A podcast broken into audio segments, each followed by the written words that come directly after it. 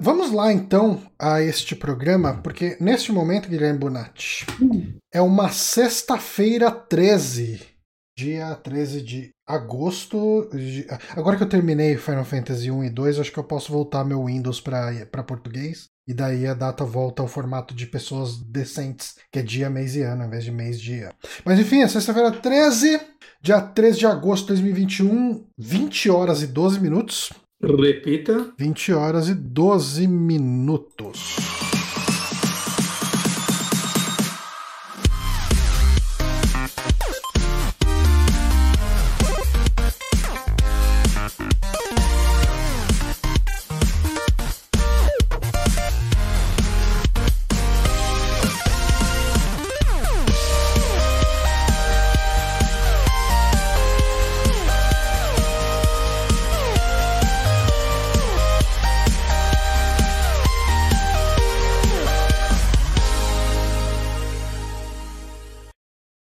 Estamos no ar agora em definitivo para este programa. Este que é o Camp Amy Blood. É muito pretencioso, né? Chamar isso, esse programa, esse saque de filme de terror, de uma coisa assim. Acampamento Amy Blood. Que, que nome que você eu quer, Boné? Eu, eu quero esses dois agora, eu quero que seja isso. Acamp Acampamento Amy Blood? Caralho, vai ter que renomear todos os arquivos, foda-se. Vai ter que renomear até a morte. A morte. Sim, uh, este que é o programa no qual nós falamos de filmes de terror. Lembrando, toda segunda uh, semana, né? Eu ia falar segunda quinta-feira, mas hoje é sexta-feira. Uh, a gente faz esse podcast com um filminho de terror. E hoje vamos falar, sexta-feira 13, partes 7, 8 e 9, os famosos péssimos filmes da franquia Uh, Sexta-feira 13. Eu sou Johnny Santos, estou com o Guilherme Bonatti, como sempre. É filho um, um péssimo filme da franquia Sexta-feira 13 ainda, né? Pois é, pois é, o, o nível tá lá em cima. E hoje nós trouxemos um amiguinho, ouvinto, apoiador, tá sempre com a gente nos backstages do, do, do Super Amigos, e hoje tá aqui com a gente gravando, que é o Diógenes. É, é, ninguém mais aceitou, eu aceitei, né? Não é o Diógenes do caso Evandra, né? Tem certeza? E, e não é o outro Diógenes. O outro Diógenes, que também é apoiador, e também é um Diógenes L, né? Que é Lazzarini. Que é meu gênio do mal, né? É o gênio. e, e é rolou até lá no grupo, né? Rolou a, a, recentemente, né? A, a confusão. Pera assim, como assim você e o outro Diógenes não são a mesma pessoa. Eu já, eu já conversei o mesmo assunto com os dois, achando que eles eram a mesma pessoa. já aconteceu isso. Não, várias pessoas que são seguidores assim, eles vieram trocar ideia comigo no Twitter, falando: Ah, eu acho que foi você que falou, tal, não sei o que. Eu só falo: É isso aí, verdade, tal, não sei o que. É, é, é muito mais educado do que a pessoa chega, cumprimenta você e você tá lá falando: Não, cara, lembra daquela história, tudo bem. Aí depois você chegar a falar outra pra outra pessoa: Oh, acho que ele não lembrou de mim. Tipo, não, daí você já embala no assunto e fica ali tudo em casa. É, Diógenes de todo mundo univos, assim, a gente precisa formar uma comunidade. Aí, ó. Diógenes, Diógenes Caetano. você assistiu ou ouviu o caso Evandro? Eu ouvi o caso Evandro, o seriado ainda não, não tive tempo de assistir, mas eu estou babando para ver, assim, porque é um caso que muito me interessa. Eu gosto muito de true crime, assim, desde, tipo assim, antes de que True Crime virar moda, assim, desde o. Tem Blue Line, vocês conhecem esse filme?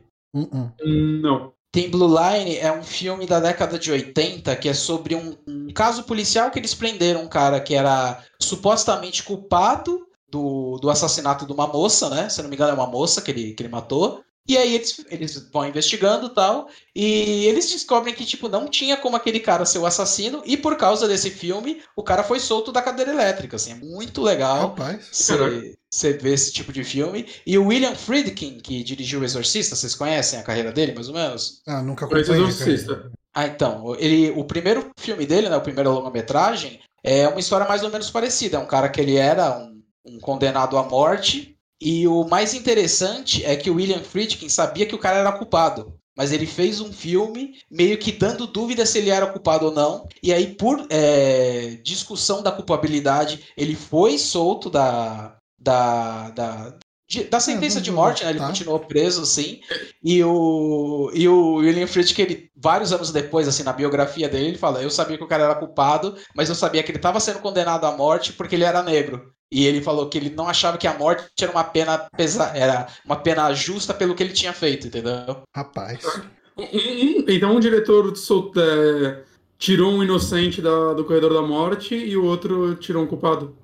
É que, tipo assim, geralmente pessoas. é, eu sei que tem tudo a ver com o nosso, o nosso programa de hoje, mas só dando uma visão por cima. Geralmente, lá nos Estados Unidos, a pessoa é condenada à morte se ela matou por matar. E parece que o caso desse rapaz, ele tinha matado o cara numa briga, entendeu? Não foi Hum. tipo num assalto, não foi um crime passional leviano, entendeu? Foi Uhum. tipo. Foi numa briga, alguma coisa assim, ele deu uma Não, não era pra ter essa pena, né? se ele fosse branco, provavelmente ele não teria essa pena, entendeu? Uhum. Esse que é, o, que é o a grande questão do filme, entendeu?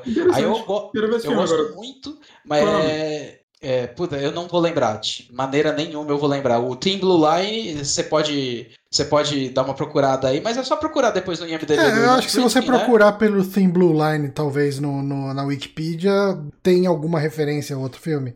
Não sei. Sim, sim. Não, é que tipo assim, é, o, Tlin- o Tim Blue Line, ele é meio que o pai do documentário moderno de crime, né? Hum. O... Mas o criador mesmo é esse filme do William Friedkin. Mas Hum. o Tim Blue Line, assim, tipo, ele serviu de... O Aaron Morris, né, o, o diretor do Tim Blue Line, ele é provavelmente o maior diretor de documentários do mundo, assim. Ele é muito foda, ele é muito incrível. Ele criou aquela câmera que vocês já devem ter ouvido falar, que são duas câmeras na frente de duas telas refletindo o que a outra câmera tá vendo e ele faz tipo como se a pessoa estivesse vendo o entrevistador de frente, entendeu? Aí a, a pessoa fala diretamente pra câmera, só que em vez ela tá vendo um equipamento eletrônico, Ela, ela tá vê vendo o a- reflexo do, do cara. do- mais ou menos o que a gente tá fazendo agora, assim, Uhum. só que, tipo, sei lá, 40 anos atrás, assim, eu esqueci o nome desse aparato, mas ele é muito interessante. Ele é um cara muito interessante de seguir. Procurem depois a a Aaron Morris. O cara é pica. Ó, só falando aqui, tem um filme pra televisão do, do William Friedkin que chama People vs. Paul Crum- Crump. É, aparentemente é meio documentário, né? Sobre um cara que tava no corredor da morte. Deve ser esse. Eu É, chutaria, olhando. 1960 alguma coisa? Ou de repente ele é um 62. diretor bem É esse derivativo. mesmo. Ou ele foi atrás da Ele fica sempre fazendo a mesma coisa, a mesma coisa.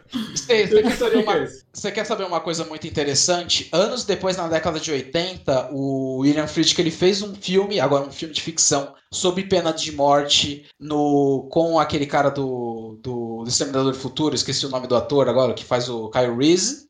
E na biografia ele fala que ele se arrepende tanto daquele filme documentário quanto filme de ficção, porque eles são. Amba, é, ambos os filmes são contra a pena de morte e hoje em dia ele é a favor. Porra! Cara, fica, fica, idoso, fica reaça, né? não Fica, tem fi- como. Não, fica aí o legado assiste- da pessoa. Você assistiu aquele filme de guerra com o Samuel Jackson que ele fez, que chama. Cara, eu não vou lembrar agora. É tipo, é um grupo de soldados americanos no. Eu acho que é no Afeganistão ou no Iraque, alguma coisa assim. Eles matam, eles exterminam uma vila inteira, com mulher, criança, tal, não sei o quê, e o filme tenta defender isso. Fantástico. E eu falei, cara, como que esse cara ele dirigiu, tipo, O Exorcista, que é um negócio, é, tipo, totalmente contra a cultura? Como que ele dirigiu, tipo, tipo Comboio do Medo, que era, tipo, sobre a farsa do, da ganância, né? Tipo, eu não quero falar capitalismo, assim, mas ele, ele explora muito o negócio da ganância humana, pelo, pelo tipo, você vai ganhar o dinheiro da sua vida depois de você fazer isso, assim. É, vocês, vocês conhecem o Comboio do Medo? Não. Não, É sobre caminhoneiros na Esse coisa de Amazônia nome. é, sobre caminhoneiros da Amazônia que eles têm que levar uma carga de, de nitroglicerina para uma mina de ouro, entendeu? Aí eles vão ser pagos, muito bem pagos, só que aí, tipo assim, meu, você vai carregar nitroglicerina no meio da selva amazônica? Será que vale a pena? E é um filme que discute isso, assim. Como que um cara que vai disso pra, tipo, eu defendo o massacre de civis no Iraque? Eu não sei. É meio fascinante, assim, mas... Mas vamos parar de falar de filme bom? Ah. Vamos falar de filme ruim? Boa. Porque. Porque no programa Não, de eu acho hoje que- eu- a eu gente acho que vai. Tá sendo injusto, Johnny, porque sexta-feira 13, parte 7, 8 e 9, eles precisam melhorar muito pra ficar ruins, né? Não, eles precisam aí ter uma retrabalhada, um, um director's cut aí pra, pra ficar ruim. Mas, assim, ahn, é, como eu tinha dito, né, a gente. Essa é a nossa terceira parte de filmes do Sexta-feira 13. Uh, na primeira a gente falou. Ainda tava com o Márcio no site, né? Da parte 1, 2 e 3. 2 e 3 ele tava no site. O 4 ainda tava? 4, 5 e 6? O 4, 5 e 6 ele Que foi bem na época que ele tava voltar, indo ou não indo, né? Mas ele não, não gravou. Tá. E agora, finalmente, vamos fazer aí das partes Mas 7, 8 9. anos que a gente gravou a segunda parte? Tem uns 3 anos já, Foi né? em 2017, talvez? 2017. Caralho! Não lembro. Faz muito tempo. Não lembro. Mas faz um tempinho aí. É, uhum. e, e, vai ter uma, mais uma parte sobre Jason X, Fred vs Jason e, e, e, o remake? E o remake, né? Talvez, mas eu, eu acho que vai, seria Seria legal a gente fazer o das horas do pesadelo que falta antes do Fred vs Jason? Nossa, é bastante na hora do pesadelo, porque a gente só fez do primeiro e do segundo. E, e, eu acho que o terceiro merece um podcast só dele, porque esse é bom genuinamente. Uhum. Eu adoro o terceiro, cara. Eu terceiro adoro. O terceiro, ele por muito tempo foi o meu filme de terror favorito. Uh, quando era é, moleque, né? Porque ele é um filme de terror de super-herói. Né? Mas ele envelheceu bem, cara. Ele é, eu revi ele há poucos anos atrás. Eu vi ele várias vezes, né? E eu acho que ele é um filme que envelheceu bem, assim. Ele, e ele dá para fazer um podcast sobre ele, ó. Uhum. Ele é um ótimo filme para fazer duplinha com aquele The Lost Boys, Os Garotos Perdidos, né? Porque são dois filmes muito parecidos, assim, sobre, tipo, os adolescentes não, não podendo confiar nos adultos, eles vão lá e falam assim, não, nós vamos meter porrada na ameaça e vamos nós mesmos, assim. Eu acho muito legal, cara. E falando em adolescente que mete porrada, a gente pode começar falando justamente da parte 7, que é o The New Blood. Por sinal, assim, né, trazendo uma coisinha da produção, o parte 7 ele tem uma ligação já com a Hora do Pesadelo parte 3, né? Porque quando eles estavam vendo o que eles iam fazer com a parte 7, que a franquia Sexta-feira 3 estava em declínio, é, eles entraram em contato com a. Na época era. Não era New Line, eu não lembro qual era a produtora do a Hora do Pesadelo, mas eles já queriam fazer o Fred vs Jason nessa época. E tava saindo o Hora do Pesadelo parte 3, uhum. que foi, tipo, provavelmente o auge da franquia. Então a produtora falou: tá de boa. Gente, tipo, vocês precisam da gente mais do que o contrário, então relaxa aí. Boa sorte aí. aí e aí não aconteceu. O fato da, dele ter uma. dele ter, tipo, uma, uma uma inimiga sobrenatural, né? No caso, essa Carrie estranha genérica, assim, uhum. é porque, tipo, a ideia sempre foi: vamos fazer ele contra o Fred. Aí a ideia não foi pra frente lá pela New Line, né? Eles falaram: não, a gente tá muito bem sozinho, pode ficar de boa aí. Aí eles queriam fazer com a Carrie estranha, porque eles não sabiam com quem tava o direito autoral. Aí viram que o Stephen King era meio chato, na época, né? Depois ele largou a mão. Ele era meio chato com direito autoral. Falou assim: quer saber? Não vamos fazer com ninguém. Vamos criar a nossa própria inimiga do, do Jason, né? E ela era pra ser é, a estrela de uma nova trilogia, né? Porque antes, não sei se vocês lembram, teve a, teve a, a trilogia inicial, né? Um, dois e três, que era uhum. ele contra os o, os professores do, do acampamento. Depois ah. teve o 4, 5, 6, que era ele contra o Tommy, né? Uhum. Que aí virou o Nemesis Tommy dele. Uhum. Exatamente. E aí, essa. Como que é o nome da, da menina mesmo? A protagonista do set? Protagonista, Tina. Tina. A Tina, Tina a Tina, que inclusive é a melhor coisa do filme. Assim, eu acho que esse filme tem duas Não, coisas que eu, Pra mim, a melhor coisa do filme é o, o... O Kenny Rhodes? É, é, o. Eu acho que é o Kevin Blair, o ator. Uh, é o, o, o doutor lá, o. É, Porque é, ele é, é muito escroto, cara. Ele é cara, muito. O fato de, dele ser escroto pra caralho. Mas ele é foda. Terry Kaiser, o nome dele. Ah, ok. Doutor. Dr. Cruz. O Dr. Cruz, ele mesmo, ele mesmo. Ele consegue ser o personagem mais escroto num filme de serial killer. É. Mas eu achei legal, é que tipo assim, é, vamos começar pelo começo. Assim, deixa eu só fazer um, dar uma carteiradinha assim rapidão. Hum. É, por que, que o, o Bonatti e o Johnny provavelmente me chamaram, né? Porque eu sou formado em audiovisual, né? Antigo curso de cinema e, rádio e TV da USP. Eu nem sabia, não é por isso que eu te chamei, não. Ah, não? Ah, tá, beleza. pra, pra, pra quem tá, tá vendo só pelo áudio, eu também sou uma pessoa muito bonita, assim. Não, tipo, foi por isso. De vez em quando me, me confundem com Tom Cruise.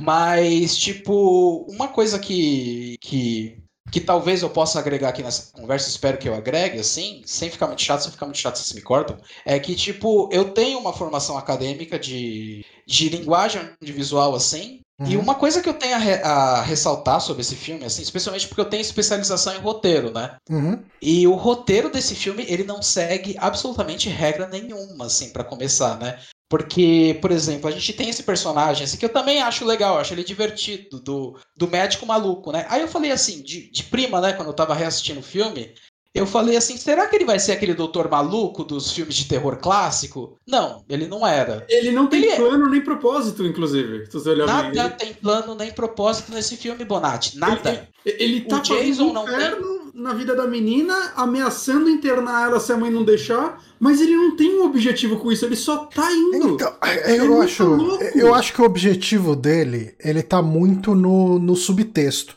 Ah, Hum. é, assim, vai, agora eu vou falar sério. porque- Aí eu tô, a eu gente tô tá- agora. Vamos ver, vamos Não, ver. o Não. não, não, assim, de verdade, eu falei no subtexto, parece que é um negócio mega elaborado. Mas o que eu entendi é, ele viu aquela menina, né, a Tina, como uma mina de ouro. Se ele conseguir Uhum. explorar essa, a- essa habilidade dela, essa habi- habilidade telecinética dela, ah, e ele aparecer em todos os lugares meio que como um coach dela, né, como o, o cara, tipo um agente dela, ele vai ficar, vai se entupir de dinheiro. Então, é por isso que ele tá ali em cima, né? É, é para usar a menina. Então, mas então, Johnny, assim, você não acha que você tá. Você meio que criou essa história? Assim? Não, eu criei, mas assim, Porque, por exemplo, tipo, tá. mas é a única coisa que faz sentido pra mim. Sim. Não, então, pra mim, ele tava trabalhando pros militares. Eu, e, e eu acho isso. Hum? né, que ti- Então, pra mim, ele tava trabalhando pros militares, porque ele, ele devia ter alguma razão dele querer explorar os poderes dessa menina. Porque não faz sentido. Tipo assim, ele não tá usando de metodologia. É, médica, né? A- a- até o próprio filme estabelece isso. Assim, ele não está preocupado com o bem-estar dela. Ele Uhum. está preocupado em descobrir os poderes dela. Sim. Por quê? Eu até agora não sei. Uhum. Por quê? É, por quê? É, eu acho, mas eu acho que de verdade que são duas explicações possíveis, né? Ele tá a fim de usar é, essa habilidade para um mal, ah, mas aí ah, o meu problema com a explicação do- dos militares e coisas do tipo é que você não tem nada no filme que dê a entender esse tipo de coisa, não tem nenhuma pista Não, disso. então, não, não- Então, Não eu, eu tendo a acreditar mais numa questão de, ok, isso é lucrativo pra ele, seria lucrativo pra ele, isso significaria uma, uma situação de poder pra ele, ah, e, e por isso ele se interessa em fazer isso. Mas eu, eu queria, a gente já tá entrando na discussão do filme. Bonatti, você consegue dar uma sinopse pra gente desse filme? Ostenta. é. Sexta-feira 13, The New Blood. Aqui no Brasil saiu como The New Sangue Novo, não? Qual o título no Brasil, vocês sabem? É, calma aí. É, a matança continua. A matança continua. Eles Tentaram, né, mano? Não que The New Blood seja algum tipo de tentativa, mas. Podia Porra. ser lá, né? Sangue novo no pedaço. Bom, sexta-feira 13, parte 7, Sangue Novo. Não, nem. ah, agora vai ser Sangue Novo. Eu já esqueci qual é o título em português, sou muito bom. É, aqui nós temos a história de Tina Shepard, que ela começa o filme como uma criança, com uma atuação fantástica. Nossa, cara, É. nossa, que atriz mirim horrível, cara. Eu, eu adoro quando ela olha pro pai, Eu tipo, adorei. antes de derrubar o negócio, ela faz assim, Cara, como aquilo foi dirigido, eu queria muito saber. Assim, O- que o, o- diretor falou pra Cara, eu, eu fiz uma anotação dessa cena. Assim, tipo, eu, eu tava. Eu até comecei a anotar coisas sobre esse filme. É, vou até abrir o a Google. cara da criança quando usa o poder é sensacional em caps lock. É, pra mim mesmo. Eu vou achar aqui, sexta-feira 13 aqui. Eu escrevi três linhas aqui. É, Mudança de expressão da menina quando usa o poder. Eu deixei anotado. Cara, é ridículo, parece um meme. Poderia virar um meme. Não, eu, Bom, eu mas- acabei de ver aqui, só fazer um parênteses. O diretor ele tinha 25 anos de idade quando ele dirigiu esse filme. 25 de anos de idade, é, não sei se vocês Pra um diretor? sabem. Assim, para um diretor, assim, não existe. Simplesmente não existe. O Steven Spielberg, ele é considerado, tipo, um milagre. Ele, Ele já tava dirigido- dirigindo o filme há quatro anos. o- Ele começou em 84, esse filme é de 88. Né, Então, o Steven Spielberg, ele, ele dirigiu Tubarão, se eu não me engano, foi com 27 anos, e os caras falaram: caramba, você conseguiu seu primeiro filme bom, assim, com 27 anos, você é um fenômeno. E esse cara deram uma produção de milhões pra ele com 25 anos. Mas piora. O Sam. Raimi não tinha, tipo, uns 12 quando ele fez o Voldade 1 também? Ele não vinha. Ele Também tinha tem independente, né? 18 ou mas- 19 quando ele fez aquele At Into the Woods. Woods, né? Into the Woods, alguma coisa assim. É. Mas é, né, era independente também, então acho que não conta. Uhum. Mas enfim, temos a história de Tina Shepard, uma criança que mata o pai abusador quando é criança, quando é jovem, sem querer, e ela fica com a consciência pesada o resto da vida porque ela matou o pai que tava batendo na mãe. Uhum. E aí ela volta lá e ela decide tentar trazer o pai de volta, porque em 20 anos não tiraram o corpo dele da água. Pare... aí, Mas parece uma boa ideia. E aí, sem querer, ela traz o Jason de volta. E Ah. aí é o mesmo filme de sempre, só que com contra a Carrie, o que parece uma ideia legal. Parece. E- Pô, não, na verdade parecer. não parece uma ideia legal. Eu acho que parece uma ideia legal. Mas tudo bem. Mas- Cara, não, eu acho que parece uma ideia legal a partir do momento que você tá na parte 7 do filme de slasher. Então, assim, cara, tipo, ca- eu acho assim, parte 1, 2 e 3, elas são muito, muito boas. Eu gosto das três. Assim, Uhum. tipo, eu- acho que a 1, é, ela é muito boa no- na, cru, na crueza dela, né? Tipo, ele é muito cru, mas ele entrega um negócio bem legal. Você vê que algumas coisas elas poderiam melhorar. O 2, né? O 2 a gente tem a introdução do Jason como assassino, né? Porque no primeiro era a Pamela. Uhum. Ah, e eu acho dois é o 2, segundo o 2 pra favorito. mim é o, é o meu favorito da série, né? Tipo, é, Ele perde pro 6, só pra mim. é, eu, eu adoro o 2, assim, eu acho um filme, um slasher impecável. É muito bom, é bom. Eu gosto muito do 6 também. O 2 Uhum. eu acho legal, assim, mas eu acho que, tipo, ele é meio que. Eu, eu não gosto de elogiar muito ele, porque, tipo, que nem eu falei com o Johnny no Twitter, ele copia todas as mortes. A trama não, mas ele copia todas as mortes de um filme chamado Bay of Blood, do, do, Do Mario Bava. Uhum. um diretor é italiano. bom. Por isso que é bom. É. Não, então, O Bay exatamente. of Blood é um filme tipo, bem bom. o que ele tem de bom, ele copiou do outro, então eu fico meio assim de elogiar ele, assim, É. porque. Mas tudo bem, tipo- mas fez, fez bem ele, então. Eu gosto muito do 4 também. Eu gosto do 4. Então, o, o 3, ah, eu, o 3 é esquecível. eu, eu, eu acho o 3, ele é o, o formulaicão, né? Mas ele é importante porque traz a máscara do Jason, né? É onde a máscara é introduzida, então. Mas eu acho que ele é um filme bom, um slasher. Ele é o, o, o como se Não diz? incomoda. Tirando os 3D o tempo todo que ele quer vender o 3D, Nossa, ele é, que tinha isso, né? Ele era. Eu gosto do 3 aí. Uma curiosidade pessoal, o, o parte 3 foi o primeiro filme de terror que eu vi na minha vida. Eu assisti Aí. no SBT, escondido da minha mãe e do meu pai, assim. Me caguei de medo, velho. E, eu- e hoje você assiste e você fala, mano, você, você tinha 4 anos de idade mesmo, porque aquele filme é.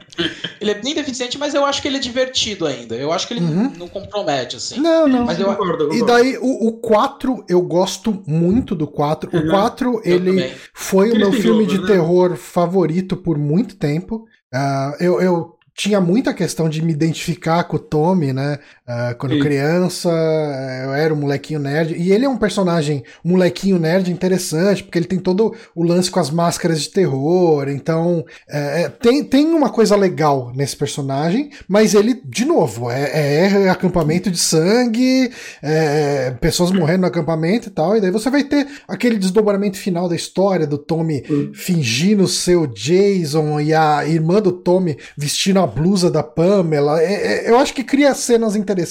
Eu acho que ele É faz uma uma, coisa cena legal. muito de, dia, de diálogo, né? Tipo, esse negócio de mexer com os traumas Me- do assassino. verdade, poder- cara, eu não tinha referência de diálogo quando assisti esse filme. Tipo, até a última vez que assisti, quando a gente gravou o podcast, eu ainda nunca, eu nunca tinha visto um diálogo. Agora você falando, realmente faz, faz todo Verdade. sentido. Ele tem. Não, o o Isso é eu acho- muito diálogo. O 4, eu acho que ele tem uma inteligência, assim, porque, tipo assim, ele, ele viu que a série tava cansando, né? Ele Uhum. tira de dentro de Crystal Lake, né? Não, não é mais no acampamento, é na região do Crystal Lake. É, e assim que ele bairros, coloca. né? E assim que ele coloca o, o protagonismo em cima do Tommy, né? Que nem Uhum. você bem colocou, é, você tá meio que transpondo o fã de filme de terror pra virar o protagonista do dentro ali. filme. Isso Aham. é muito inteligente, cara. Eu gosto muito do- É, desse o- filme. Eu acho que, tipo, ele deveria ser mais lembrado com carinho, assim. Uhum. Eu, eu vejo muita gente falar que ah, ele é um filme bosta com um final legal. E eu não acho, assim, eu acho que ele é um filme bem legal. Uhum. Eu, Não, tipo ah, assim, ele não aí, é uma assim, obra-prima, mas eu acho que ele é meio injustiçado dentro do, do, do slasher, assim. Ele é divertido, saca? Ele tem o Chris Glover aqui dançando. Já vale o Mas eu quinto acho, é um sim. filme complicado, né? O 5 eu É. diria que é uma catástrofe deliciosa. É, E- então, eu, eu odiava o quinto quando era criança.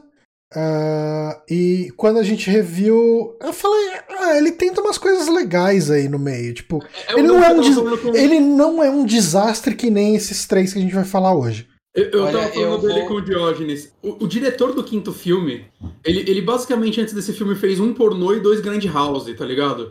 E- Esse é o maior orçamento que ele teve na vida dele e ele nunca mais trabalhou depois do quinto filme. Saca? Você vê que é- é eles deram muito poder na mão de um cara que não fazia uma carreira sentido. amadora. Ele Uhum. tinha uma carreira basicamente amadora, assim. Mas eu vou discordar. e ele eu tem vou... uma cara Grindhouse, o quinto filme, se olhar. Ele tem Não, ele tem, um- ele mano. tem uma cara assim, tipo, eu assisti o quinto filme, porque eu assisti o- esses três filmes agora duas vezes, né? Eu assisti o Sei. 7, o 8, o 9, aí eu falei, que desastre. E na minha cabeça, o quinto era o pior de todos. Uhum. Aí eu reassisti o quinto pra assistir de novo o 7, 8, 9. E, os, e agora eu não sei qual que eu acho pior, se eu acho pior o 5 ou o 7. Mas o 5, assim, ele é um dos filmes profissionais mais mal dirigidos que eu vi na minha vida. Ele é muito mal dirigido. Tipo, é. o cara nem tenta brincar com a câmera. Ele, tipo, deixa a câmera parada, os atores conversando um com o outro, nem tem plano e contraplano. Ele só é tipo uma câmera. Parece um episódio de Chaves, sabe? Que eles deixam a câmera parada. e os caras ficam conversando e de repente tem um close no. Mas seria caipira lá, o motoqueiro. Cara, é muito ruim, cara. Ah, então. E tipo. E o, o, o, o ator que faz o Tommy, ele é muito ruim. Ele é, É. muito ruim mesmo. Muito, muito. A, a muito. produção do filme, assim, não só a parte técnica, a produção do filme em si é muito ruim mesmo, assim. Aquela hora que eles estão na estrada, de repente eles veem a lápide da Pamela Voorhees, primeiro, quem coloca uma lápide de beira da estrada, tá ligado? Mas segundo, Porra, você nunca, você nunca desceu pra, pra, pro litoral? Não, tem umas cruzes. Tem umas mas cruzinhas ali, cara. Aí os é de caras só. que morreu, ca- não é da... Os caras extrapolaram isso, enterraram a pessoa ali mesmo, e beleza, vamos lá.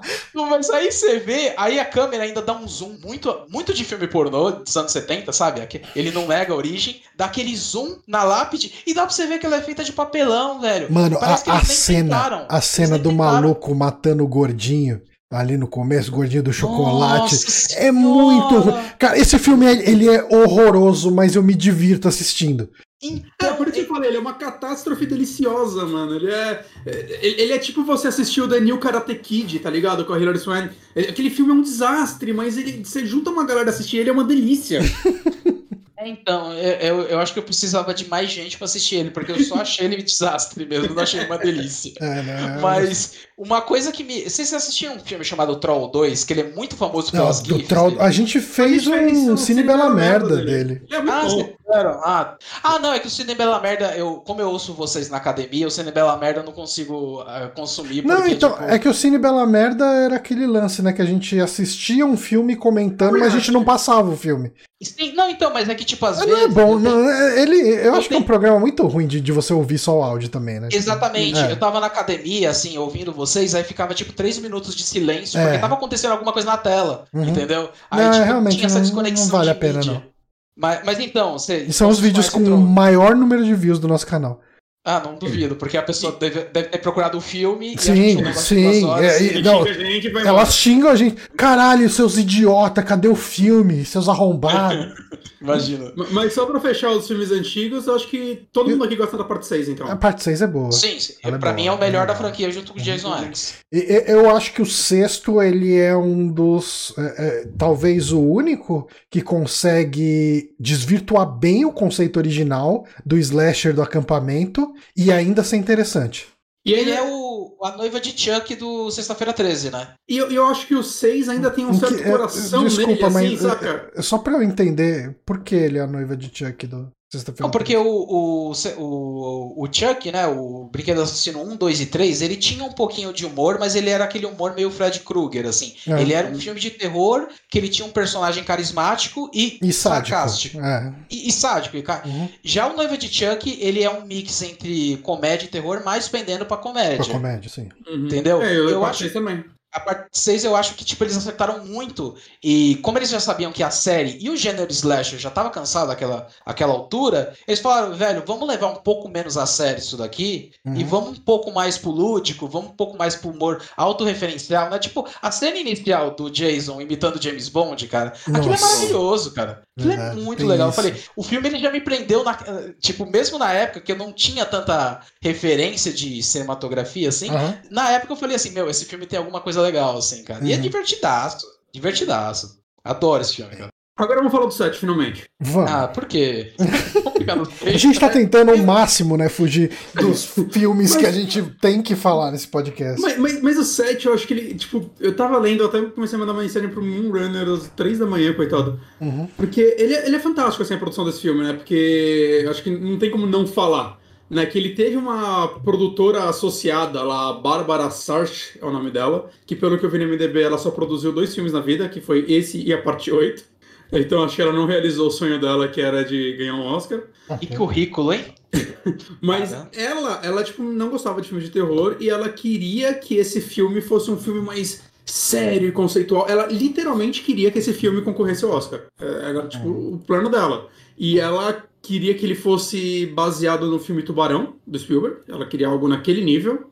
E ela mirou num diretor, pra ele querer um diretor arte, então ela mirou no Fellini. Só, só nisso, no Federico Fellini, né? Que eu nunca vi um filme dele, mas o George com certeza conhece coisas dele. Cara, eu vi muita coisa da filmografia dele, é um diretor excelente e Um dos diretores mais importantes da Itália, né? Pelo menos do provavelmente o É, mundial. maior provavelmente diretor da do- história da Itália. Provavelmente. É, assim, é um tipo dos assim, grandes do mundo, né? Quando você fala de diretores mega importantes pra, pra arte, Fellini é o nome que surge. Não, tipo, A Noite Americana, o filme dele, A Noite Americana, né? Ela, ele concorreu ao Oscar de melhor filme e perdeu pro Poderoso Chefão. É desse nível. Hum. Entendeu? Você colocar um filme falado em italiano pra concorrer no Oscar com o Poderoso Chefão, plena década de 70, a melhor época da história de Hollywood, e o cara conseguir meter lá um filme assim, local da, da Europa e tal, é, é meu, é, o cara é fantástico, assim. Mas, mas olha que interessante. Ela queria o Fellini, ela não conseguiu o Fellini, mas ela conseguiu o John Carl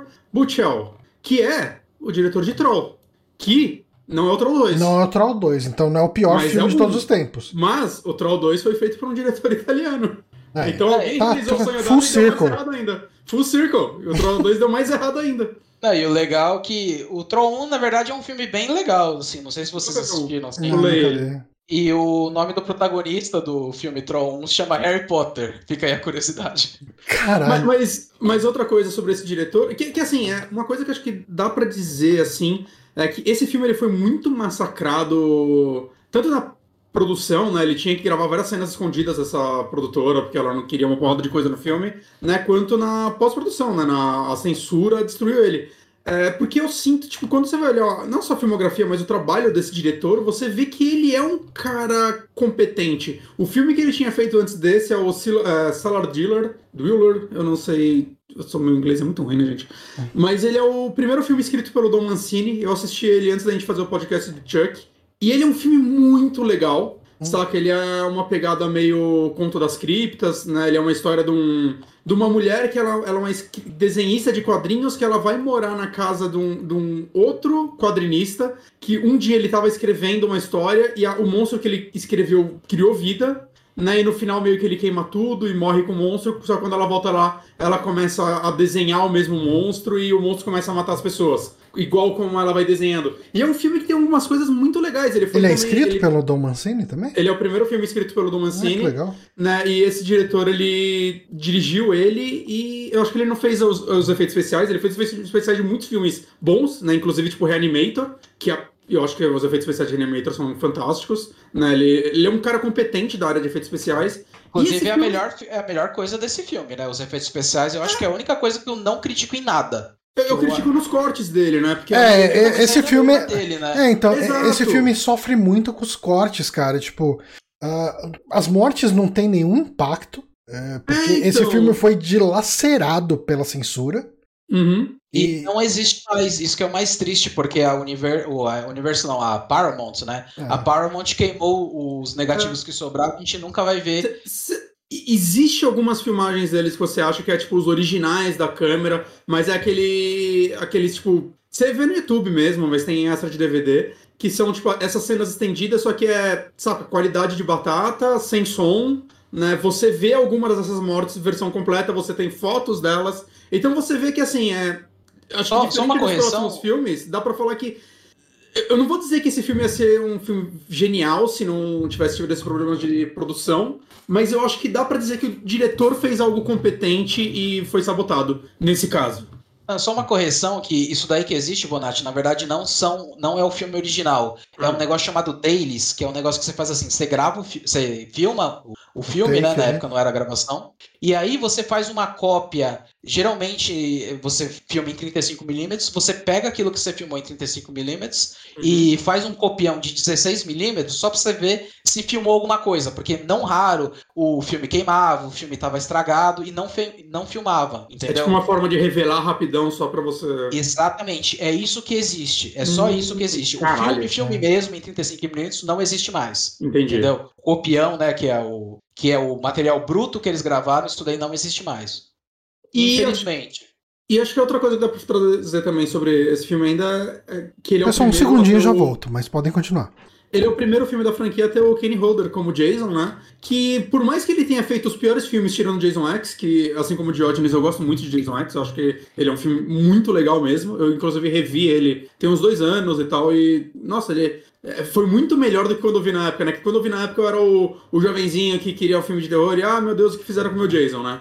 E quando eu revi agora, eu achei ele um filme, nossa, que filme divertido, que... Eu e, adoro, cara. Eu, e eu, eu acho que o Kenny, o Kenny Roder, apesar dele é, fazer meio que os piores filmes, com exceção desse, ele, ele é, o, é primeiro, melhor Jason. Ele é, ele é o primeiro Jason a ter uma personalidade, né? Tipo, pelo menos na expressão corporal dele, a forma como ele respira inflando o peito bastante. O, os braços arqueados. Uhum. Como ele tá puto o tempo todo, né? Ele parece que ele tá muito puto. Ele é o Jason puto. É, então, o Kenny Rodder, assim, é um cara que eu admiro muito, assim. Se tem outra coisa que eu posso elogiar desse filme é o Kenny Rodder, cara. Que Sim, ele dá uma energia, assim, tipo assim, ele por si só, como figura humana, ele é um cara muito legal. Quem via, quem via ele na, na Comic Con, na Horror Con, assim, sempre fala que ele é um amor. É, eu li uma parte da biografia dele para esse cast, assim, o cara. Ele meu, tem uma biografia, eu não sabia. Ele tem uma biografia, eu não cheguei a terminar e nem cheguei na, na parte que ele, ele vira o Jason, mas uhum. ele conta muito detalhe, assim, tipo, por exemplo, ele foi lá e quando ele foi fazer o, o Sexta-feira 3, parte 7, ele foi lá e deu pra mãe dele. Ele fez, não, ele fez a figurinista fazer uma blusa pra mãe dele, falando eu sou a mãe do Jason, e a mãe dele ficou durante 20 anos usando aquele blazer pra ir no, no mercadinho, assim, só pra alguém perguntar pra ela, assim. Meu, é sério, o Kenny Rodder, assim, é um, é um cara muito foda. E o, a expressão corporal que ele dá pro Jason, assim, a personalidade, mas principalmente porque ele tem um background de dublê. Uhum. E ele era um dublê, assim, eu não sei se vocês conhecem a carreira anterior dele. Ele fez dublê, assim, por um monte de filme de ação, um monte de filme de terror tal. E aí, o, o, diretor, que eu não vou lembrar o nome agora, me ajuda, Bonatti, por gentileza, o Botcher. O, o John Carl Botcher. John Carl Botcher, ele trabalhou com efeitos especiais num filme de terror que o Kenny Holder... né? Isso, isso, exatamente. Que ele fazia um monstro que era coberto de vermes. E o Kenny Holder não só não ligava para ele dele estar tá coberto de vermes, que quando os vermes caíam na boca dele, ele ia lá e engolia. Falava, foda-se, eu tô imerso no papel. Aí ele falou, mano, esse cara é bom. Mal malandra, é o... malandra é o Tony Todd, né? Que não, fez a cena lá com as abelhas e ele botou no contrato dele que ele ia ganhar acho que 10 mil dólares por picada, ou mil dólares por picada. Acho que ele ganha é, mil dólares por assim. picada, ele ganhou 24 mil dólares só nessas. é, só que ele ganhou 24 mil dólares pra deixar as abelhas picarem a boca dele, mano. Eu dava um tapa nas abelhas pra deixar elas putas, tá ligado? Porra, pensando na conversão pra real, 24 mil dólares. É... Mas o, o, eu tava é, tipo... vendo. É, é, importante falar, né? Eu, eu tentei me segurar para não ver o vídeo do Oswaldo sobre Sexta-feira 13, parte 7, que saiu ontem. Uhum. Né?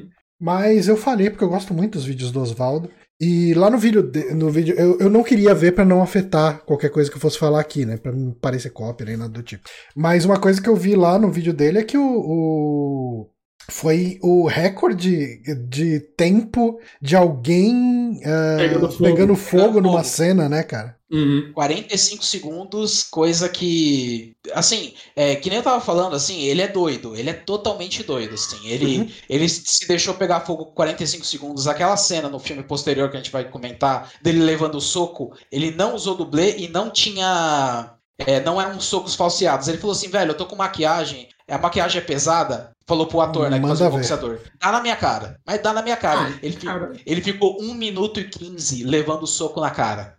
Esse é o grau de comprometimento que E é engraçado que essa tem. cena era a cena que eu mais falava. Assim, eu assisti. Esse, a gente sempre começa o podcast falando uh, quando que você viu esse filme pela primeira vez e tal. E esses três eu lembro que foram filmes que eu assisti assim que eles chegaram na locadora. Uhum. Né? É, era, era um lance de é, esperar. Eu sabia que o filme existia já por causa de revista de cinema, a Sete, né? Acho que era Sete o nome da revista. Sete. E, e eu ficava, eu ia na locadora e perguntava: ah, chegou sexta-feira 13, parte 7? Então, hum. chegou e tal. E o parte 8, eu não. Assim, eu era adolescente, já não era criança, né? Mas o, o, eu, eu não me incomodei na época que tinha tão pouca cena de Nova York, sabe, tal. E uhum. eu lembro que eu falava para todo mundo, nossa, cara, tem a cena do boxeador, que o cara enche o Jason de porrada e o Jason mata ele num soco, sai e arranca a cabeça, não sei o que. Eu achava maravilhoso, cara. Tipo, a gente muda alguns critérios, mas essa cena eu ainda gosto. Mas volta, voltemos pro set, desculpa. Eu também gosto dessa cena, só saber, você não, você não tá sozinho. O set, curioso, uma curiosidade minha é que, tipo, é o único filme da franquia que eu só tinha visto uma vez antes desse podcast. Eu ele possivelmente tinha visto só uma vez também, alugado em VHS. Então, ele é o único filme da franquia que eu baixei antes para assistir, porque todos os outros eu vi ou na TV, ou aluguei, ou comprei o DVD. E o 7, ele, cara, eu não achava ele no Brasil, assim, quando eu queria, tipo, só faltava ele pra eu ver todos. É, onde eu alugava o filme na época do VHS não tinha. É, em DVD aqui no Brasil, eu acho que só saiu até a parte 6. Né? Eu tenho dois blocos com a franquia até a parte 6. Uhum. Que, tipo, dali pra frente não, não tinha. Ele não passava na TV. Então, assim, o 7 foi um filme que eu demorei pra conseguir ver, assim. Eu baixei em algum site. Saca que não era nem torrent, né? Porque aquele site que você tem que baixar 32 arquivos. Ah, assim. É, então aí, tipo. E agora eu vi pela segunda vez. E, tipo, a primeira vez que eu vi, eu gostei tanto dele. Eu, porra, que da hora, a galera falou um dos filmes legal, Jason. E agora eu revi ele e falei, meu Deus, por que tinha na cabeça? muito louco. Cara, esse filme ele tem umas, ele tem umas paradas muito loucas, né, mano? De. Primeiro, assim, é, eu acho que um, ponto que eu queria trazer aqui. Contar um pouco. Deixa eu só hum. contar um pouco, uh, que eu, é uma curiosidade minha, assim. Você assistiu outro filme dele, que foi escrito pelo Dom Mancini. Naquele filme, os personagens, eles também se portavam muito diferente do que um ser humano se porta. Porque isso é de longe o que mais me incomodou nesse filme. Ah, cara, eu acho que sim, mas eu, eu não, não, senti que foi no nível de me incomodar, assim. Eu, eu, eu senti um negócio meio. Não sei. O filme tem umas referências a Reanimator, então eu senti uma pegada meio Sword Gordon, tá ligado? No meio. Porque eu imagino que por ser. Ele é meio caricato, mas não tem. É, mas o Mancini ele escreveu na faculdade, saca? O Mancini mas mesmo assim, é alguém que sabe escrever roteiro, velho. Por, é. é. porque o, o, roteirista desse filme, é, no crédito, constam dois roteiristas, né? E aí o roteirista ele foi lá e escreveu um. Porque geralmente você não escreve é, um roteiro completo pro estúdio, sabe? Você escreve primeiro uma sinopse, que geralmente. Uma, uma escaleta, perdão. Uma escaleta de uma página e meia, três páginas. É, em, uma, em uma linha você detalha cada cena do filme. Aí, se o estúdio gostar daquela história, ele vai lá e pede uma escaleta, que geralmente é, desculpa, uma sinopse, que é uma, um, um resumo do roteiro, cena a cena de novo, só que agora mais detalhado, de 10 a 15 páginas. E aí você faz uma primeira versão do roteiro, que é o draft. E, e só depois do draft, aprovado pelo, pelo estúdio, que você vai lá e escreve uma primeira versão do roteiro.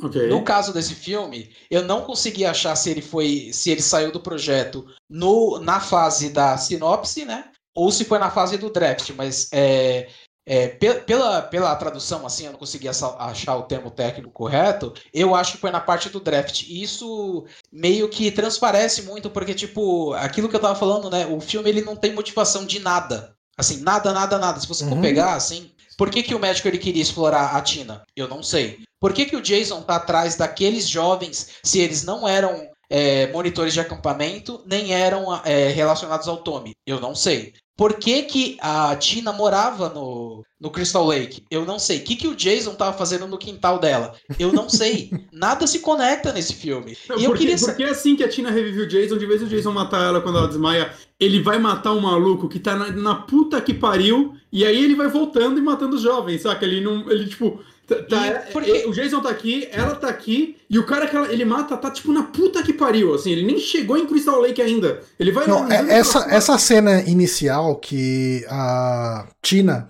ressuscita o Jason, né? Ela levanta lá o Jason de, debaixo d'água. E, e, o Jason sai e sai da água, passa por ela e vai fazer o killing spree dele. eu me incomodei demais do Jason ter simplesmente ignorado ela ali, cara. Eu falei, ué, Assim, eu- é lógico, o filme precisava acontecer, né? Mas, Sim. porra, você- poderia ter Mas deixado. É, Então, cara, faz o Jason sair do lago por outro lado, sabe? Tipo, o Jason passa do lado dela e não faz nada. Não, assim, Sabe- eu, não, eu não preciso de uma super lógica no meu Sexta-feira 13. Uhum. Mas esse Sim. filme tava pouco se fudendo, mano. Sim, a Esse pouco se fudendo, porque, tipo assim, por exemplo, ó, eu, eu, eu sou formado, assim, mas eu nunca escrevi nenhum filme. Quer dizer, eu escrevi um longa, mas ele nunca foi produzido. Eu não tenho nenhum longa produzido, mas, ó, eu consigo achar uma solução muito mais inteligente. A Tina é quem ressuscitou o Jason pro Sexta-feira 13 2. E aí você tem o salto temporal e acontece o Sexta-feira 13 parte 7. Eles podiam fazer meio que um retcon, um retcon, entendeu? Agora, eles não explicam o salto temporal, porque a Tina, ela é uma criança, ela vira adulta. O que, que aconteceu nesse meio tempo? Ela, não, ela não tava mais morando em Crystal Lake, né? Eles foram pra lá. Então, mas onde estava o Jason? Onde estava o Jason nesse tempo todo? Entendeu? É, qual que é a timeline desse filme? Esse filme Não, não, é- faz sentido. A, a parte de- dela criança, eu acredito que aconteceu, tipo, antes dos, dos filmes anteriores. Não? É porque, porque o. Jason tá no fundo do lago depois que o, o Tommy deixou ele na parte 6. Então, não mas ela faz- ressuscita ele depois de 10 anos. Tipo, É, ela ressuscita ela tá ele quando. é, tipo, ela, o momento que ela ressuscita o Jason, ela já tá adolescente, né? Tipo, é. ela não é Quando, criança. quando, quando ela era uma criança, o Jason tava lá vivendo na floresta dele ainda. Mas o Jason ele não abre o olho no começo do filme ou eu tô enganado? Ou eu Não, não, não, é só depois que ela revive ele. Ah, tá, tá. Então, O, desculpa, o Jason não tá no lago quando o pai dela cai no lago. Não, eu- Exato. Tem certeza? Tem. É, ele eu podia estar, mas não tá. É. Isso não é estabelecido. Mas Meu, assim, eu, vi, o- eu vi o filme duas vezes, tipo, é, nossa, agora vocês me pegaram, talvez eu tinha tido uma confusão, assim, mental grande, mas pra mim, ela tinha revivido o Jason com o poder telecinético dela quando ela Sim. matou o pai. não, não, foi Uhum, quando uhum. ela voltou lá depois de, de adulta. É quando ela tava puta com o médico lá já. É. Mas, mas assim, eu, eu- quero trazer uma, uma das coisas também que mais me incomodam é por que eles estabeleceram que o pai dela era um abusador? Antes, Chacão, batia na mãe dela, claramente não era a primeira vez, ele era um escroto. Eu, eu acho que essa Pra que cena. eles tiveram que estabelecer isso? Essa antes cena é e ser um muito. herói? Essa cena é muito mal montada, cara. Porque É. eu acho que ela. Assim, eu acho que eles deveriam ter feito. ah, é que assim, a gente vê essa cena toda de fora da casa, né? A gente não vê o pai brigando com a mãe nesse momento. Eu acho que se eles tivessem colocado essa cena como um exagero momentâneo do pai, o pai perdeu o controle naquele momento e, e bateu na mãe, e aí a, a Tina ficou puta naquele momento e, e aconteceu isso, eu acho que todo o resto faria sentido. Porque ela se arrependeria, porque ela teria uma relação ah, boa com o pai até então e tal. Mas não, a impressão que dá é que ele tá sempre bêbado, sempre bate na mãe, sempre faz. Ele é um pai A mãe terrível. chega a falar, você deveria parar de beber toda vez que você bebe, você fica violento. É, é, é, então, é é um estabelecido que ele é zoado. Então, E eu nem acho que. Eu, eu acho que, tipo, cara, se a cena fosse, sei lá, ele tá brincando com ela e sem querer o poder dela desperta e mata o pai sem querer. E ele era um pai legal. Cara, todo o resto do filme, pra mim, o trauma dela, dela e da mãe, né? Porque a mãe que, que apanhava também, tipo, é claramente traumatizada por isso, tudo é, faria mais sentido. Faria cara. mais Eu- sentido. E ele Essa tem um cena herói era no muito- final. Aquele final horrível, mas. Né? A- a- essa cena é muito mais escrita, é muito mais dirigida, porque, tipo assim, até de um ponto de vista visual, quando você ouve só os pais falando, né? Ah, você sempre me bebe e me bate tal, não sei o quê. Existe um negócio chamado arquétipo de personagem, que às vezes você não tem tempo de desenvolver um personagem, né? Tipo que nem o pai dela, que aparece em um minuto. uhum. E aí você vai lá e faz uma identificação visual dele. Aí você pensa, quando você tá é, ouvindo eles brigarem, você fala, ah, deve ser um cara bêbado, todo desleixado, tal, não sei o quê. Quando ele aparece, ele é um engomadinho, sabe? Com pullover branco, tal, não sei o quê. Aí ele falha numa direção visual tão forte nessa cena que nem o pai ele consegue caracterizar direito, assim, sabe? Eles Eles não largaram o caracter... corpo dele 10 anos na água. Isso daí vale... é rasinha aqui, hein? Ele caiu no pier. Ca- Cara, eu, Não, me, então, eu me e- e pergunto como que foi em- o desdobramento legal desse caso.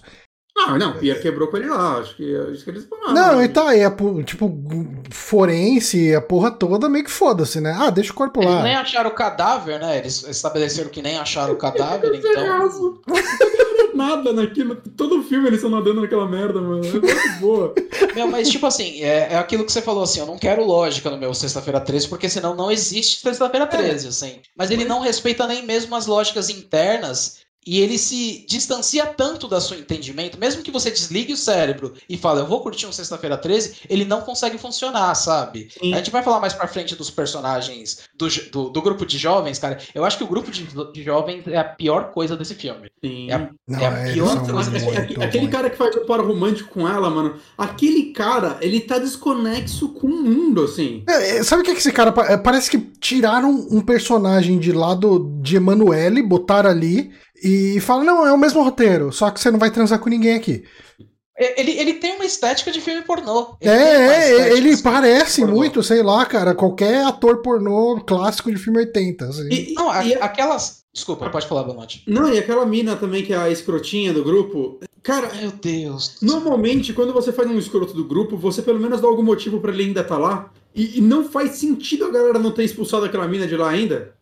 Não, mas a, até aí né, nada faz sentido. Nada faz sentido, assim, uhum. porque, por exemplo, mais pra frente, ela vai chamar aquele nerdão de, de ficção científica, que Nossa, provavelmente esse, é, cara, é, esse cara. é o personagem mal, mal escrito que eu já vi, assim, na minha vida, assim. Nem, nem tipo em filme italiano, nem no Troll 2 eu vi um personagem... Eu já recebi não das melhores revistas de ficção Isso. científica do mundo.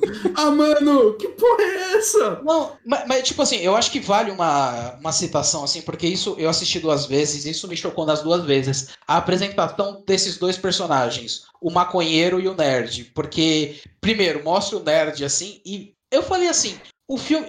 Ó, oh, gente, não é uma piada com pessoas que são desabilitadas, tal, não sei o que. Pelo amor de Deus, assim. Hum. Eu tô falando o jeito que o filme retrata esse personagem que em teoria ele não tem nenhum tipo de deficiência. Uhum. Mas aí estabelece ele, a câmera vai lá, vira para ele, e aí ele começa a falar umas loucuras. Eu falei, que é isso, cara? Ele é o irmão excepcional de algum personagem, por isso que ele tá no grupinho. Porque, tipo assim, nem. Qual situação social. Não, ele, seria... ele, não, ele não seria amigo de ninguém daquelas pessoas que estão ali. Não, aí, tipo assim. Tipo, eu falei assim, daquelas ah, pessoas seriam amigas. É, é não, aí, Aí logo depois mostra o maconheiro fumando maconha e depois ele vai lá e começa a beber cerveja pelo nariz. Aí eu falei assim: não, então aquele cara de fato se, se encaixa nesse grupo, porque todo mundo é muito imbecil aqui. Porque a pessoa que escreveu esse roteiro, e isso que eu senti muita falta, assim, a pessoa que dirigiu esse roteiro, eu, eles me parecem que eles não sabem como seres humanos funcionam. Uhum. Sabe? Eu não sei se vocês ficaram com Aí, aí tem, tem a nerdinha que é o Crispin Glover desse filme. Sim. Uh, mas eu acho que, tipo, ela poderia. Assim, assistindo o vídeo. É, é assistindo, assistindo o vídeo do Oswaldo, eu vi que ela tinha até um pouco mais de propósito, né? Na, hum, ali no meio, cortaram as cenas dela. Mas era um personagem que, tipo, de repente ela se vestiu e ela quer ficar sexy. Não funcionou, ela é muito sexy, mas ok, beleza. Aí tem uma cena que foi cortada, né, dela chegando uh, toda arrumada e o pessoal zoando ela, porque, ah, você... enfim, e daí ela morre logo depois. Uh, mas eu acho que é a personagem que menos incomoda, talvez, do grupo inteiro. Tem, tem, tem o casal negro, tem o, então, tem o, é, isso é um negócio que eu acho legal a gente, a gente reparar assim, né? Que nesses três filmes fica muito claro, assim, né? A evolução, assim, ainda bem a evolução do papel do negro dentro da franquia, né? Porque, tipo, no 7 eles são figurantes, né? Eles uhum. só estão lá para morrer mesmo, sim. Acho que eles no só 8... falam na cena que eles morrem. Sim, é, é, tipo, eles têm aquele desenvolvimento, e eu coloco muitas aspas em desenvolvimento, que ele falou, eles estavam numa briga, lembra? Que ele falou pra ela que ele ia ficar em casa e ele saiu com o amigo saiu dele. Saiu com o amigo e tal. E aí depois ela fala, tá bom, eu te, eu te desculpo, oh, obrigado. E eles ficam juntos, assim, é isso o desenvolvimento deles. Uhum. E aí na parte 8 tem aquele boxeador, né, que ele tem alguma ação no filme, inclusive Sim. ele tem é, ele é o único que oferece alguma ameaça pro Jason em algum momento antes da, do uhum. embate final com a Final Girl. E no, no, no episódio 9, no, desculpa, no capítulo 9, ele, o, o Duke, né? O, person... Ah, o, Duke. Uhum. o Duke, ele é o melhor personagem do filme e é o único que, tipo, sabe como lidar com aquela ameaça, assim, sabe? E, e, Porque menos... sim, né? É. Tudo bem. Gente, é que é, é, difícil achar coisa pra elogiar, por isso que eu tô elogiando. Mas, mas é, eu achei muito bacana. Se, se, teve uma coisa legal, assim, de rever esses três filmes, um foi ver o Kenny Rodder. Uhum. E, e dois, ver, tipo, como o negro, cada vez ele foi ficando com uma importância maior dentro da franquia, assim, pelo menos eu senti um quentinho por dentro, que, tipo, parecia que as coisas estavam melhorando, sabe? Eu achei legal, assim. Alguma intenção de melhora existiu. É, exatamente. Aí eu acho que o arco que realmente importa nesse filme acaba sendo da Tina mesmo, né? Que a gente tem esse doutor aí uh, uh, explorando ela, né? Querendo uhum. ver ela. Ao mesmo tempo que. Empurrando a mãe dela pro Jason matar, mano. O cara é muito evil mesmo. É. E, e eu, eu, acho que tem umas coisas legais, como por exemplo, uh, ela chega.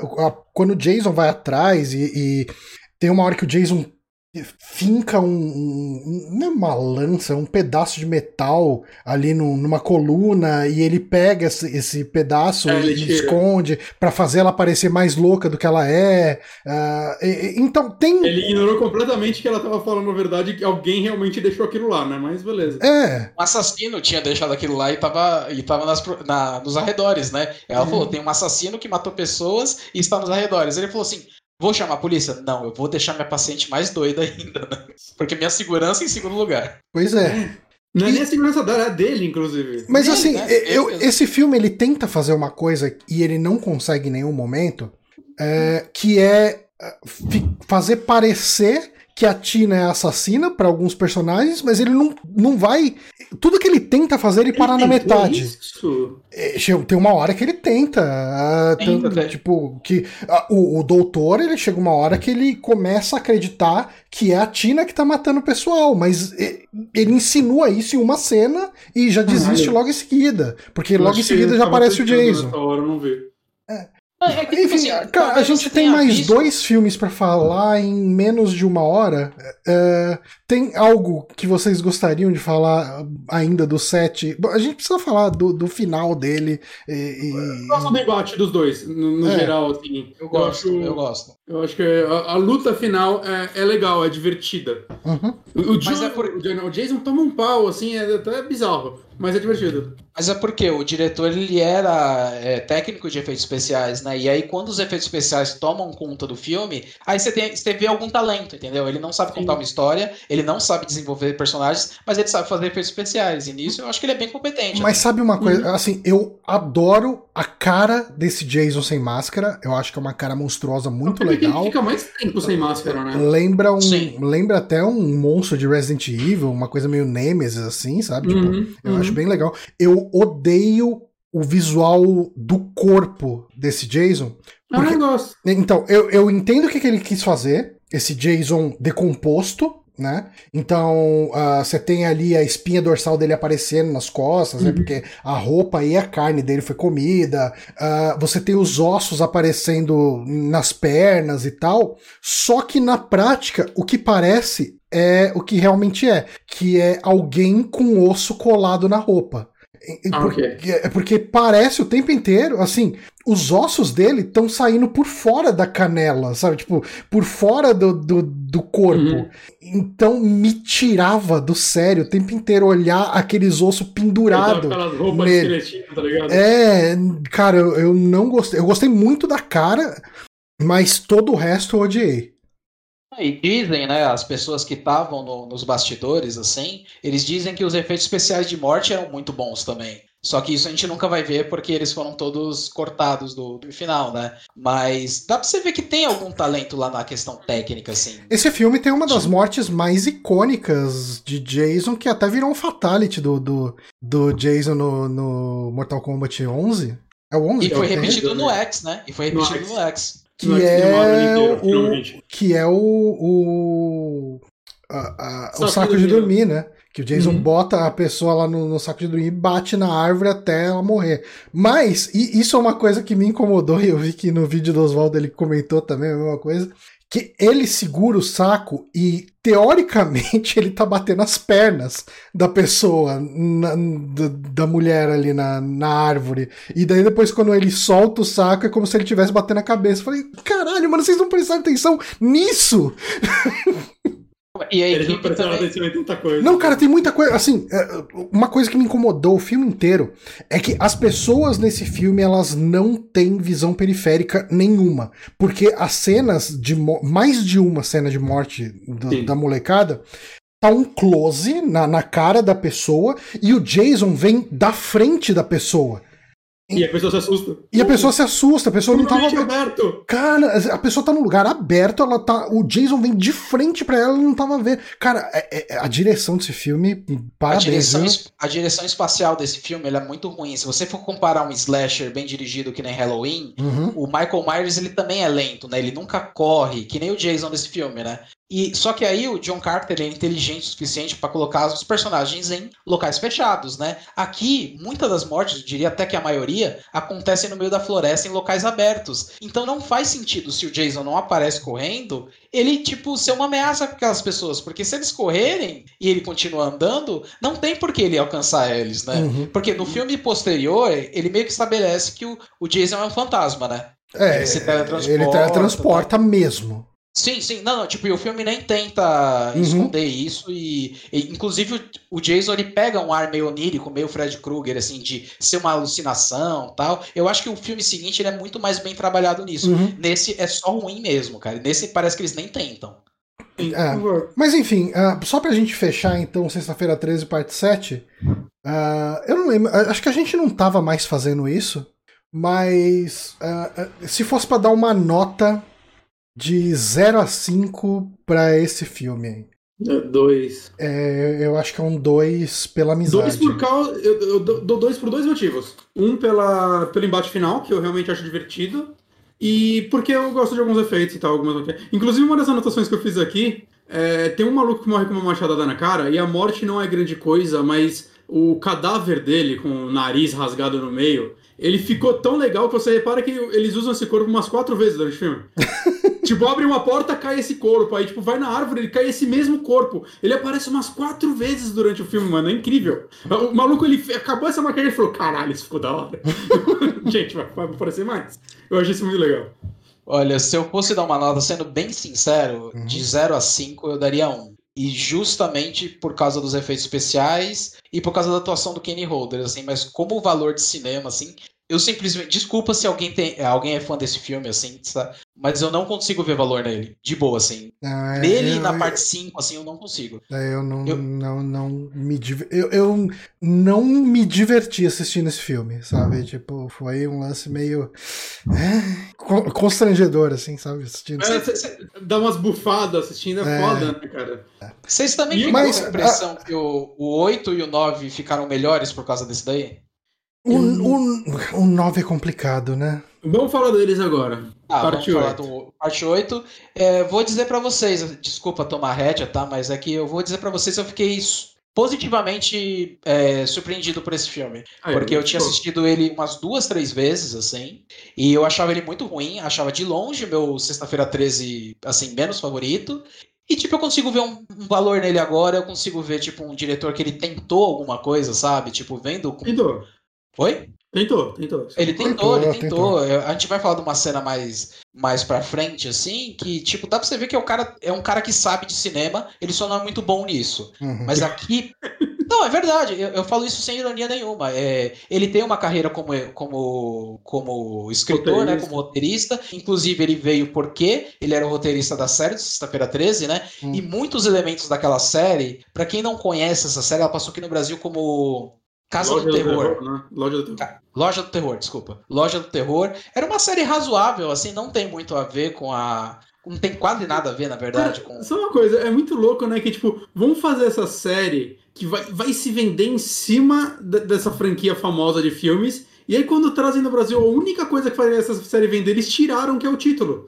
É, não, é, é- é- é interessante porque aqui no Brasil eles foram honestos, né? Porque, tipo, É, porque ela não ela tem só- nada de é- sexta-feira 13. Ela, ela só foi nomeada sexta-feira 13 é, depois que a primeira temporada já estava pronta e eles quiseram capitanizar. Só. Caralho. Porque. E aí depois, eles meio que. Eles iam criar um negócio que a loja.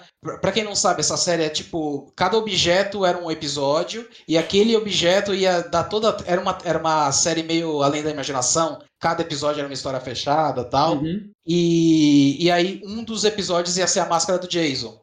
E aquele lance da maldição do, do Jason, que é retomado, que é retomado não, que é criado no, no, na parte 9, ele era um esboço de um episódio que nunca foi feito dessa série, entendeu? Hum. Que ia unir mais ou menos Malemar, porque ela foi cancelada no meio da terceira temporada, então nunca teve esse fechamento, entendeu? Mas hum. tinha planos, assim. Mas, é, independente disso. Eu vou, eu vou pedir licença para vocês para. Durante cerca de uns 5 minutos, espero que não tanto, uh, eu narre para vocês a minha, experi minha experiência real time assistindo esse filme. Esse foi um Poxa. filme, pela primeira vez na vida, eu comentei cena a cena desse filme no meu Twitter.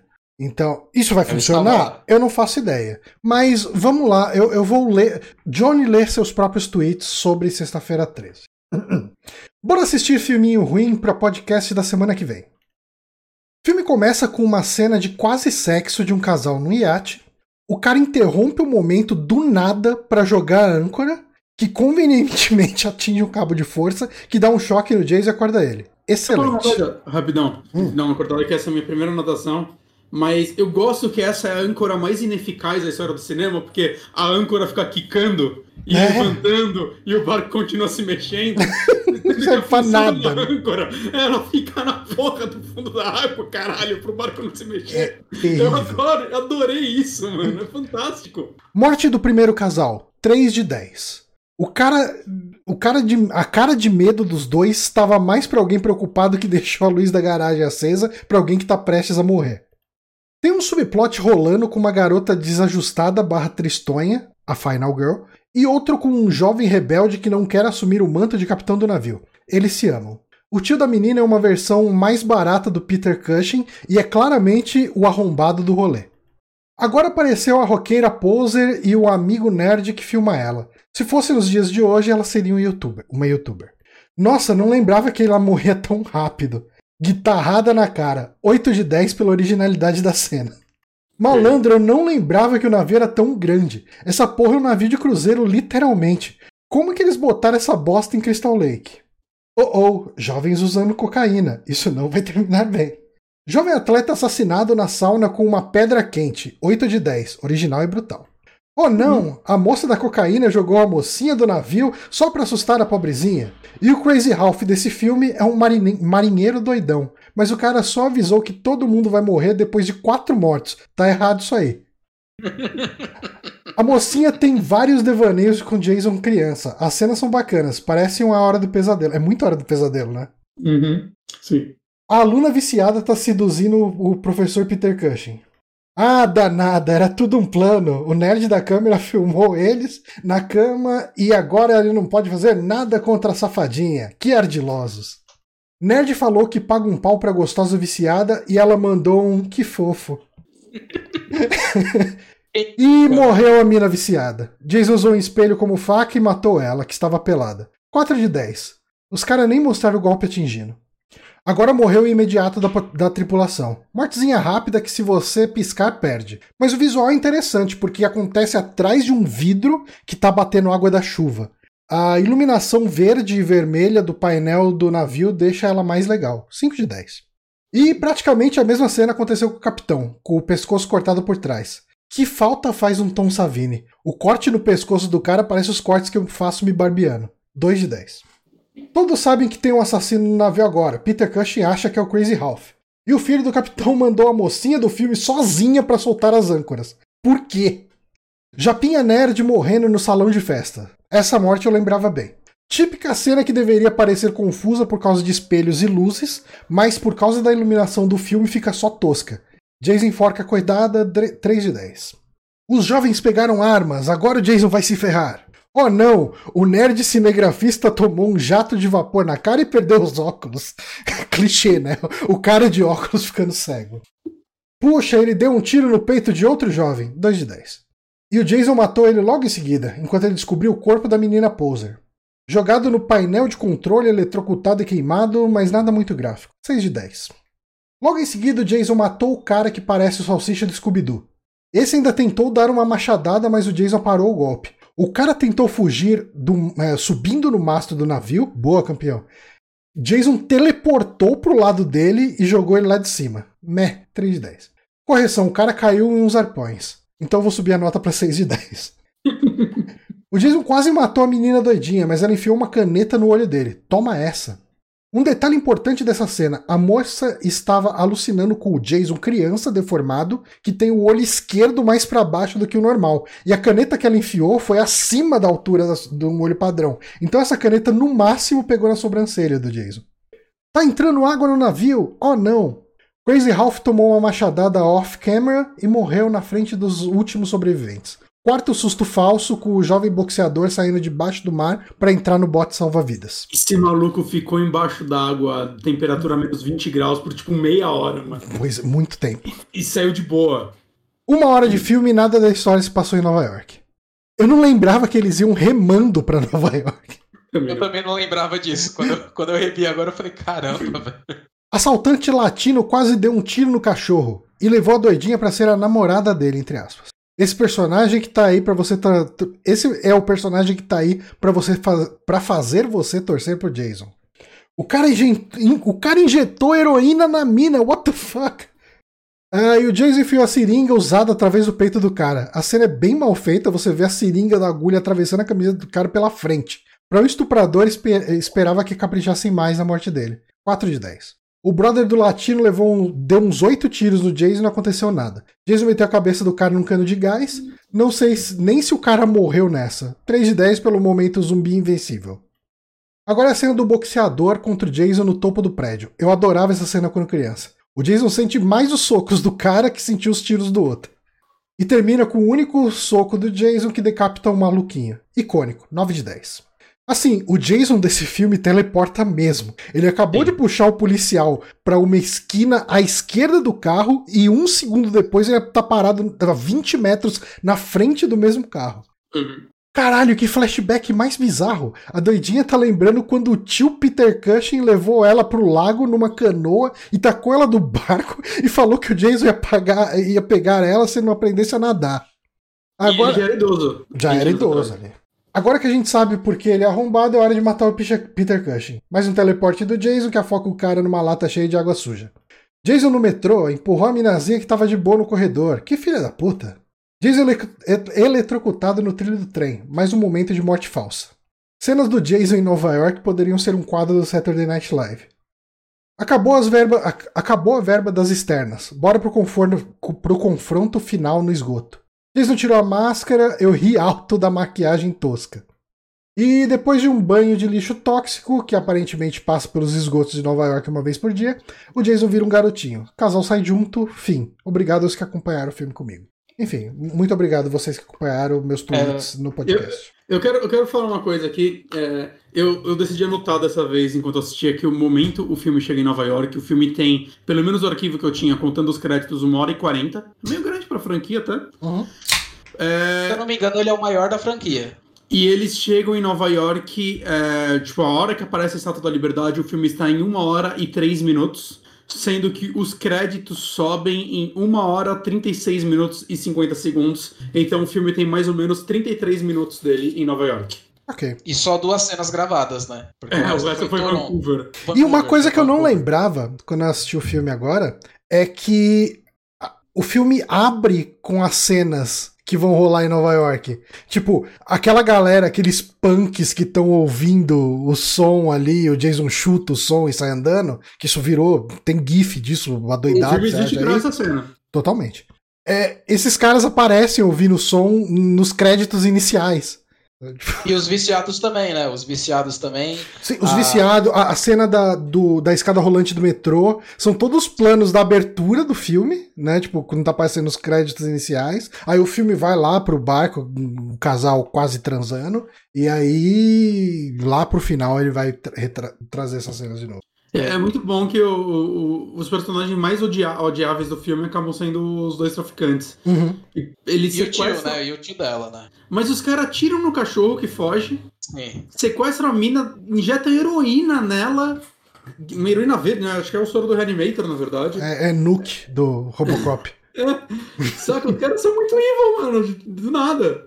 E é, foda-se, que... esquece que é o filme do Jason nesse momento. E o que a gente elogiou, né, dele, deles darem um pouco mais de espaço pro personagem negro, eles voltam cinco casas atrás com estereotipização de latinos, né? Uhum. Os dois Porque- latinos. Nossa senhora, então, tipo, eles. Meu, eu pensava que o Jason ia ficar com medo deles, sabe? Porque- não, pior que, tipo assim, eles estão eles na doca. Eu não sei, eles estavam esperando alguém pra sequestrar e estuprar lá na doca? O que, que eles É esperavam? o modus operandi dos caras. Uhum. Vamos ficar aqui na doca. Se aparecer uma mulher, a gente sequestra e estupra. É, Nossa, Não cara. entendi isso. Mas vamos começar do começo, que eu acho que, é, que É. tem mais coisa interessante, assim. Assim, ah, tirando toda a questão do chamariz do fil- filme ser Jason Takes Manhattan, e eu entendo por que, que você dá um nome desse pro filme, porque ele chama muita atenção, eu gosto muito dessa subversão do Jason matando a galera num navio de cruzeiro. Porque o navio Sim. de cruzeiro ele tem bastante cenários interessantes, tem a pista de dança, tem, sabe, tipo, tem as casas de máquina. Se o filme chamasse Jason Takes a Boat in Manhattan, acho que não- seria um filme tipo, mais bem admirado. É, é, então, eu É, gosto do aquilo lá que cenário. eu falei. Eu E acho que ele que- tem uma direção no geral melhor do que o 7, quer dizer, não precisa de muito. Mas é, eu acho que ele faz cenas bonitas. É, é que nem eu até chamei atenção pra cena da morte do imediato e do capitão. Ele tem uma iluminação que eu acho muito legal nessa cena, que é, é um verde bem brilhante misturado com o vermelho das luzes Bem de alerta. do- parada, né? é bem Meio argento. assim, é meio argento mesmo. E, Uhum. e é, é bonita essa cena, assim, tipo, mesmo a morte não sendo gráfica. É, isso que eu acho que estraga essa cena, porque, tipo, se o efeito especial, o payoff da cena fosse legal, ela teria muito mais força, né? Uhum. Mas, infelizmente, aquela, aquela garganta sendo cortada é muito ruim. É muito Nossa, é ruim mesmo. terrível, é terrível. Uhum. É, é- é como eu disse, cara, parece que o cara fez um corte esse barbeano. Sabe? Tipo, é um cortezinho muito zoadinho, né? Não, mas uma cena que eu gosto de destacar, assim, que eu realmente gostei dessa cena, assim, mesmo, das duas vezes que eu vi, eu falei, nossa, essa cena é legal. É a cena que ele mata a loira nojenta, que ele, tipo, você consegue ver a- o espaço do banheiro, né, por dois pontos de vista diferentes, tanto da Uhum. câmera quanto do Do espelho, espelho, né? né? E aí ele joga a, a loira no espelho, e aí ela cai, e você fica com aquela versão meio que distorcida, né? Que tem aquele espelho quebrado com o sangue dela. O Jason vai lá, pega esse espelho, dá um soco no espelho, uma atuação muito boa do Kenny Holder. Uhum. Ele pega um pedaço do espelho e usa aquilo lá que estava sendo usado de ponto de vista pra matar, entendeu? Ela- ele meio que tá pegando é, a o nosso ponto de vista como espectador, a nossa curiosidade, o nosso voyeurismo, Uhum. pra matar uma personagem assim que você tava desejando que ela morresse, né? Sim. Porque ela, ela só existe pra ela morrer. Eu achei esperto, inteligente dessa cena, assim. E, tipo, ne- nessa cena, assim, eu falei, ah, esse filme é muito mais bem dirigido que o anterior. Ele é muito é- mais bem dirigido. Sem, sem dúvida alguma, assim, ele é um filme mais bem dirigido que o anterior. Acho que isso daí não, não tem nem o que discutir. Eu, acho que ele se faz. Eu acho que ele coisa. faz umas mortes interessantes, né? A Eu decapitação do- no soco. É, o cara da Eu gosto sauna. da, do, é, da sauna que eu falo, eu acho ela muito legal, assim, cara, ela dá um... É, é quente aquela porra, saca? Da queimão do Jason começa a queimar e eu, eu acho que, que dá uma agoniazinha, saca? Eu Uhum. acho que ela é uma ideia criativa pra uma morte. Ah, num slasher, uma morte criativa é aquela que te dá aflição, né? Você sabe, Uhum. por exemplo, ah, É. tirar uma unha, quando você Uhum. quebra a unha é aflitivo. Vamos fazer ele tirar todas as unhas do personagem e tal. Aham. No filme anterior, é o Jason ele meio que pegando os instrumentos de jardinagem, né? Tem até uma hora que ele aparece com um cortador de grama, vocês lembram? Sim, Sim, sim. E, e aí eu falo, meu, quem tem medo de cortador de grama, cara? Aquilo lá serve pra cortar capim. Aqui já é um, é um pouco mais criativo, né?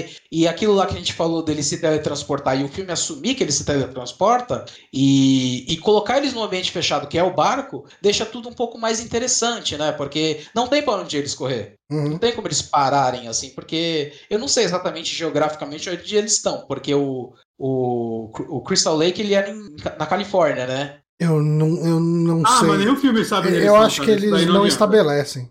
Eles não estabelecem Crystal primeiro Lake é filme? um, é um lago, não, não, não tinha como eles irem pra Nova York, saca? Não, na verdade Não, tem. tem, na verdade, tem. Eu, eu cheguei a olhar Sim. mapa. É, tipo, existe um. Existem um lago, cruzeiros que fazem é. isso.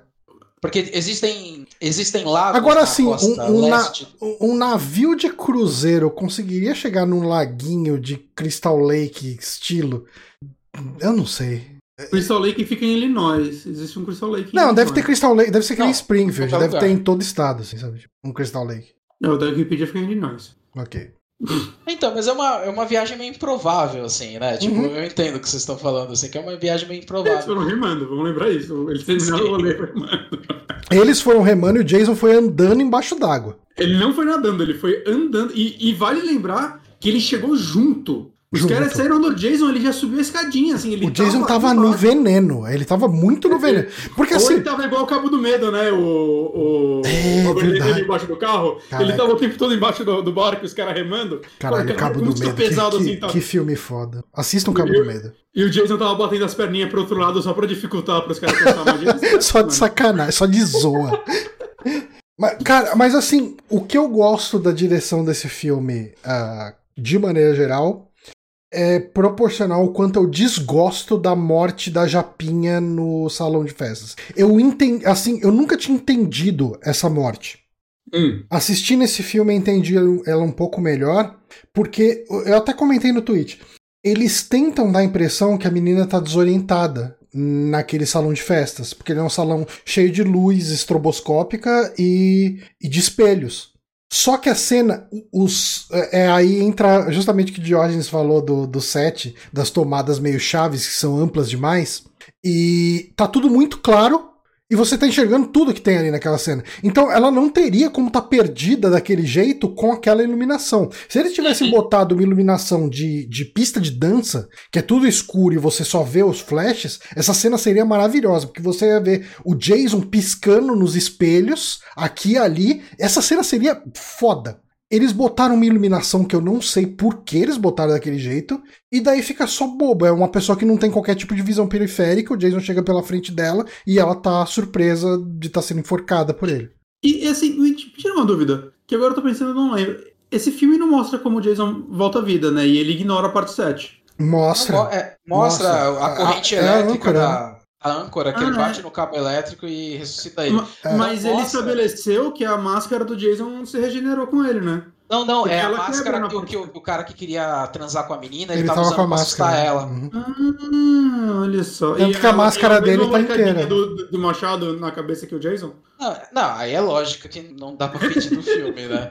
Mas, por exemplo, o que, o que me incomodou, na verdade, nem é como ele ressuscita, é como tem o link do, da parte 7 pra parte 8, assim, porque não existe esse link, né? Eu sei que teve. A parte 7 foi um fracasso. Eu acho que até hoje é o maior fracasso da franquia. E aí eles malha, é, tipo, limaram toda a ideia de continuar com a Tina e tal. É, dá pra você ver que o- o- os estágios iniciais de roteiro do- da parte 8 era pra ser com a Tina. Você pode ver que a protagonista desse, ele é, ele é- é meio que uma Tina, né? Uhum. É uma pessoa que tá meio perturbada, tal, não sei o quê. É uma Tina sem poderes. né? Exatamente. E, e sem, tipo, um terço do carisma, assim. Porque eu, Só uma coisa, a parte 7 ela lucrou basicamente o mesmo que a parte 6, sendo que ela foi um pouco mais barato. Eu A acho que parte o 8 é foi a maior fracasso. Né? O Ah, o parte 8 que é o maior fracasso. tipo, Uhum. o dobro dela e lucrou 5 milhões a menos. Ele custou 5, de 5 a 5,5 milhões de dólares e lucrou 14, enquanto a 7 foi 3 e lucrou Eu, 19. eu acho que o 8 é, a maior, é o maior fracasso da franquia. Talvez o 9 tenha sido até menos que ele. O 9 foi menos porque ele foi mais barato Uhum. e lucrou 1 milhão a mais. Eu sei que o fracasso do, do 8 foi tão grande que eles venderam os direitos pra, pra New Line, né? Line. Uhum. Eles foram lá e falaram assim, não, desisto disso. Tanto que a franquia era basicamente anual até o 8, né? Acho que só, só em 87 que não teve, né? Do 6 pro 7 eles pularam um ano. E o 8 é de 89 e o 9 é de 93. Foi tipo o maior hiato da franquia até então. E é o único filme que, que da franquia que saiu nos anos 90. Nos anos 2000 teve o Jason X e o Fred vs. Jason. E o Eu remake, quero o- muito rever o Jason X, cara. ele é legal. Cara, muito legal. É muito legal. Tanto ele quanto o Fred vs. Jason. Assim, O Fred vs. Jason eu sempre gostei. Johnny, vê, o- vê o parte 10 com o mindset da parte 6. Ok. Aí você consegue se divertir. Mas, assim, Vocês gostam do remake? Aliás, só eu nunca assisti o remake. Eu, acho- eu acho que ele é um bom sexta-feira 13 tradicional. Tem algumas ideias merda, tipo do Jason sequestrar a menina e tal. Mas no geral ele é um, um slasher ok pra franquia, assim. Eu colocaria ele junto com O remake o estabelece três, a? Pamela? Ele tem a Pamela alguma coisa? Não tem ela. é- é- O remake é, na verdade, um remake da parte 2 e 3. Parte 2. Ah, da tá. parte 2. Ele estabelece É, que a. Pamela morreu já. É. É tipo que nem aquele Halloween de 2018, sabe? Que ele meio que ignora todos os filmes, só não o primeiro. É Ah, algo ok. mais ou menos parecido, assim. Entendi. Mas, assim, É, eu, eu gosto de. Eu gosto muito do cenário do barco. Eu acho que o barco proporciona umas coisas legais. Eu Uhum. gosto de algumas É, eu mortes acho que o barco dele. é mais legal que Nova York, por ser honesto. É, sim, sim, totalmente. Até É, porque não é Nova York, né? É, são arredores de Vancouver, assim. Mas, tipo assim, eu devo confessar que eu acho do caralho a cena do, do Jason em Times Square, cara. Eu acho extremamente. é legal, é legal mesmo. Uhum. Ela é legal mesmo. mas é um. Cara, eu, eu comentei aquilo no Twitch, né? Ah, eu acho que poderia ser uma sketch de Saturday Night Live recorrente do Jason causando num. Tipo, Sim. o Jason passando por uma rua e chutando todo mundo que tá em volta. O Jason chegando num, num café lá, num diner e, e causando no diner, sabe? Tipo, porque as cenas elas são mais cômicas do que aterrorizantes, né? Não, então, Ah, é, isso, isso daí, ô, Johnny, é por causa de um, de um lance de produção que lá em Nova York, isso daí eu aprendi lendo o livro do Lloyd Kaufman, aquele Make Your Own Damn Movie. Lloyd Kaufman é o diretor do Vingador Tóxico.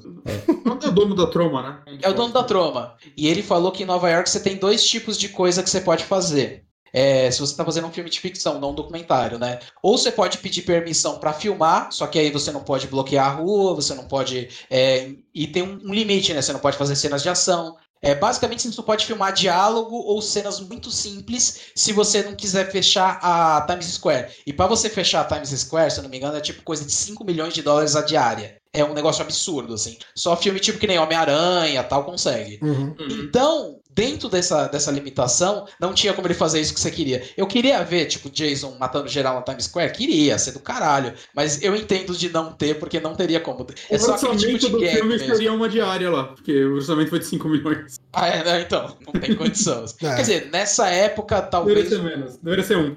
É, mas mesmo assim era inviável, né? Uhum. Porque se você for, for ver, assim, friamente, só tem. é, eles, eles gravaram dois dias em Nova York, né? Um é na porta do metrô e a outra em Times Square. E só. Não E existe essa mais. Times Square não parece que eles fecharam a rua, né? Eles ainda é, é, gorila style que eles chamam. É, então, é aquele tipo Guerrilla. de licença Guerrilla. que você pede pra Guerrilla. prefeitura. Guerrilha. Eu sempre ouvi gorila, que louco.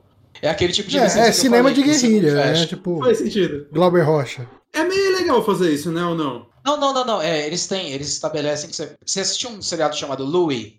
Sim, do Luiz. C.K. Então, é, seriado inteiro, todas as partes de Nova York é feita nesse esquema. Como é só E- diálogo, ele pedia pra prefeitura, tanto que se você for ver os créditos, tá lá, autorizado pela prefeitura de Nova York e tal. Uhum. Porque não tem cena de ação, entendeu? Não tem, Uhum. não tem essa demanda. Como é só uma câmera, um iluminador e um, e um microfonista, é, ele podia fazer isso. E é o que o Jason, infelizmente, conseguiu fazer, mas ia ser muito legal. Mas dito isso, eu acho que eles conseguem, dentro dessa economia, a cena dele em Times Square eu acho muito legal. Assim. Eu acho ela bonita, eu acho que tem aquele negócio, assim, sabe? Tipo, do monstro na- no meio da selva de pedra. Eu acho aquilo muito legal, assim. Eu, Uhum. eu, eu senti mais falta de, de, de- de- desse lance, assim, né? Porque, tipo, um filme, é, por pior que ele seja, ele é um documentário do seu tempo. Se, Uhum. se você for pegar, por exemplo, eu vou pegar um, um exemplo bem extremo, tá? Aquele filme, aquela porno chanchada no Leal Maia, O Bem Dotado Homem de Tu, vocês já assistiram? Não assisti, mas eu Pedaços. conheço o, Ah, então. o nome me vem. Sabe, né? Tem uma hora que ele vai na Avenida São João aqui em São Paulo, e aí, tipo, tem as cenas dele gravando. É bem parecido com a do Jason, inclusive. É só umas gracinhas, assim, no meio da Avenida São João, que era a avenida de turista naquela época, né, em São Uhum. Paulo. E, e aí, hoje é um negócio que não existe mais, né? A Avenida São João aqui em São Paulo é, virou coisa do sempre velho, um negócio mais sujo, mais decadente e tal. E eu acho que esse momento histórico do, do Jason, do- da parte 8, assim, eu acho muito legal, cara. Não sei se é um preciosismo meu, assim, mas é. É, Eu eu, acho acho, muito legal. eu acho que ele funciona mais pelo novelty, né? Pela, pela diversão ali de tudo, do que de qualquer outra coisa. Porque eu acho que o Jason não é um personagem que funciona pra um terror urbano. É, o- Não, não tem como. É, então. E, e é pela graça. E daria pra fazer um filme de uma hora e meia do Jason, tipo, em Nova York? É difícil você pensar. Sabe, tipo, Já assistiu o New York Reaper do Lúcio Fucci? não. É, porque é isso, viu? É, é como seria um diálogo, Ah, né? Um um pré-slash. cop da vida. Maniac Cop, ótimo exemplo, cara. Ma- Maniac Cop é, é, é um Jason policial, cara. É o Jason com uma arma na mão. Uhum. Você já assistiu, Johnny? Uh-uh. Maniac Nossa, é muito legal. Muito legal, cara. É muito legal mesmo. É. É, tem o Bruce Campbell e é dirigido pelo. Ah, esqueci o nome É dele. o diretor Que... que fez o Maniac, não é? É o Maniac, o. Como que é o nome dele? Jesus? Maniac é um terror urbano interessante. Maniac é Eu, não- eu eu não diria que ele é um filme de terror e slasher, né? Não, ele não é slasher, ele é um mas ele é um killer. terror urbano. E, É, é que, tipo assim, é, eu acho que, tipo, é, o Maniac ele tá mais pra Taxi Driver do que pra Sexta-feira 13, entendeu? Uhum. Ok. É, é, William Lustig. William é, Lustig. Depois ele abriu aquele selo de DVD Anchor Bay, que, que ele que trouxe o Dario Argento, o Lúcio Fucci, pra, pra audiência americana, pra audiência moderna, porque ele pegou esses filmes que eram muito esquecidos, né? Tipo Suspiria, o Zombie, o, o Profundo Rosso e tal. Ele lançou por esse selo. E, e, e se a gente tá falando hoje de Dario Argento, é, é muito por causa dele, assim, cara. Uhum. É um, é um cara que eu admiro demais. E ele fez um filme chamado Maniac Cop, que, que é basicamente. Pra quem gosta de Sexta-feira 13, vai adorar esse filme. Assim, Ele é muito mesmo. legal. Maniac Cop é muito legal mesmo. Uhum. Mas, assim, cara, ah, no geral, a gente ainda tem mais um filme pra falar. Uhum. No geral, eu, eu achei o parte 8. Eu gostei muito de ter revisto ele. Eu achei um filme realmente divertido de se ver. Eu acho que ele tem umas mortes legais. Os, os dois cenários são legais, de formas diferentes. São dois filmes diferentes, né? O Jason no navio versus o, o Jason na cidade. Uhum. E, e eu acho até que, o, apesar de mega fantástico, o final com o Jason virando criança depois do banho de lixo tóxico é, é, é, um, é um final melancólico pra série, né? É- era pra ele ter sido o último filme, né? É que na verdade ele não é deformado, era só muita dermatite e o lixo tóxico limpou. Cara, mas eu, devo, eu devo confessar assim que eu entendo o Johnny ter achado que ele era meio tétrico, meio triste, assim, mas eu dou muita risada com o Jason com voz de criança, cara. Eu, eu dou muita risada com ele gritando igual um tiranossauro. Por quê? A hora Ah, que ele tira a nota e ele começa a gritar, eu achei tão. Eu fiquei voltando essa cena. Eu chorava de rir, mano. Você sabe por quê? Porque eles colocaram. Isso daí é- eles falam um documentário lá, é porque o diretor ele queria fazer uma homenagem pro tubarão, porque o tubarão do Spielberg, quando eles matam o tubarão, ele também grita que nem um tiranossauro. E o primeiro filme do, do Ai, Spielberg. queriam que a parte anterior fosse o tubarão, aí acabou Ah, essa. Vem aí. É, então, e o. o é a mesma, filme- mesma produtora, né? É, ela finalmente realizou o sonho dela. É. Não, então, mas é, você chegou a ler o que, que ela queria do tubarão no- na parte 7? É que o tubarão ele é meio que uma crítica ao, à ganância do prefeito que ele queria fazer o festival aquático mesmo, com aquele ataque de tubarão. E o, a trama inicial da parte 7 era que era, era pra ser um ataque de um cara que queria, ele queria lançar um condomínio em Crystal Lake. Era isso que ela, É, Parece uma ideia mais legal que o 7, vou dizer. era qualquer ideia parece melhor que o 7. Mas, tipo assim, é, já adiantando um pouco, dos três filmes, vocês gostam mais do, da parte 8 que dos outros dois? Porque eu, Eu- fiquei com essa impressão, cara. É, o 8, ele. O 8 foi um filme que eu legitimamente me diverti assistindo. Sim, eu, eu, sim. eu não, eu não saí fã do 8. Eu acho que eu tô gostando mais de conversar sobre ele com vocês do que de assistir. Mas digamos que se eu tiver que rever um dos três agora, com certeza ia ser o 8, saca? Mesmo ele sendo o maior de todos. Ele é o que tem coisas. Tem coisas divertidas, mesmo pela estupidez, assim, tipo, porra, sequestraram a mina, vamos nos separar. Que? Saca? tipo, caralho, o que tá acontecendo aqui? Mas eu, eu acho que sim, eu prefiro o 8 do que os outros, com, com certeza. É. Então, dando Mas- notinhas. Peraí, mas eu só quero falar uma coisa. Eu queria Hum. muito que saísse um spin-off da parte 8. Porque eu quero saber o que aconteceu com o Toby. Porque aquele cachorro fugiu dos traficantes no meio da chuva, ele tava imundo. E no final do filme ele aparece limpinho. Ele viveu alguma aventura muito louca, cara, antes de reencontrar aquele casal no final. Eu quero saber. Ele qual encontrou é uma ONG que deu um banho nele e abandonou de novo. É a história do Toby, cara? Que aquele cachorro, ele passou por coisa. É. E achou depois da dona, né? Em E Nova achou a York. cara. dona, cara. Tem, tem, tem uma história aí, um Beethoven magnífico pra ser feito no meio do Jason. É. Mas, dando uma Aliás, notinha. falar- Dando uma notinha. É, só, só uma pode, pode falar, pode falar, John. É, ele falou em, em spin-off, eu lembrei de uma coisa. Vocês viram que está sendo feito uma continuação não oficial da parte 7? Eu, Eu vi tô alguma feliz. coisa do tipo. Eu vi alguma Eu tô coisa do feliz tipo. por sim. isso, mas eu não vi. Né, Então, estão fazendo assim, tipo, não tem nada a ver com a franquia, não é oficial, é fan-filme, mas eles estão fazendo, tipo, o que era pra ser a parte 8, que é a, a Tina acordando no hospital psiquiátrico e o Jason indo atrás dela por causa do filme anterior. Aí eles estão filmando nesse exato momento.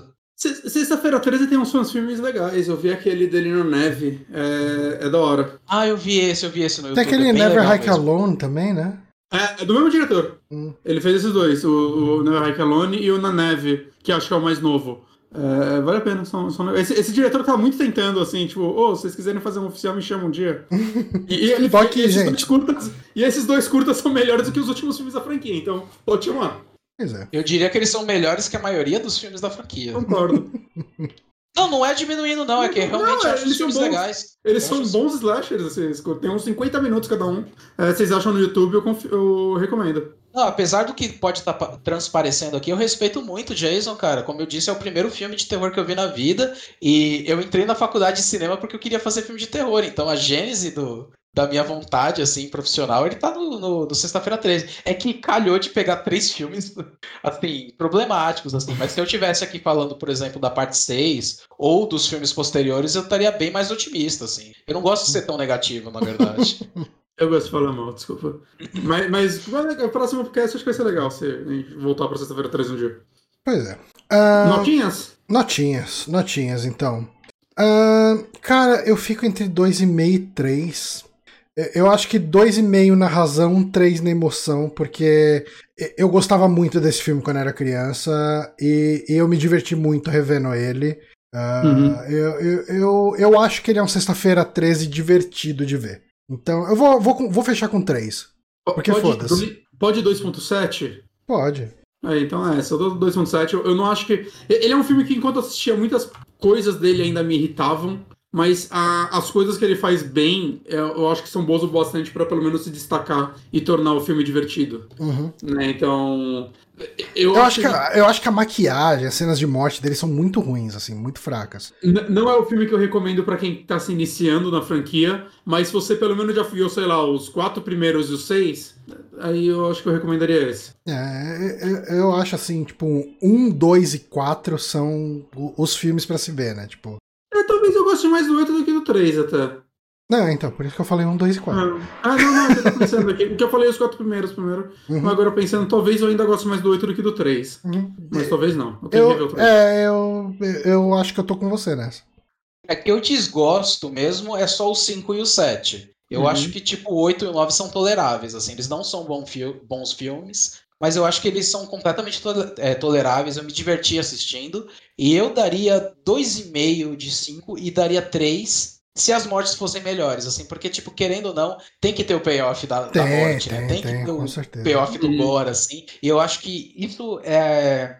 São duas coisas que, que me chateiam muito no filme, assim, as mortes serem ruins e eu acho que ele tem um ritmo um pouco meio que lento em algumas partes, que ele, eu acho que ele coloca cenas assim que eu realmente não, não ligaria se fossem cortadas. É, assim. é, é, eu acho que ele, ele poderia ter tido uma ediçãozinha mais menos tipo, mais criteriosa, sei lá, ou menos criteriosa.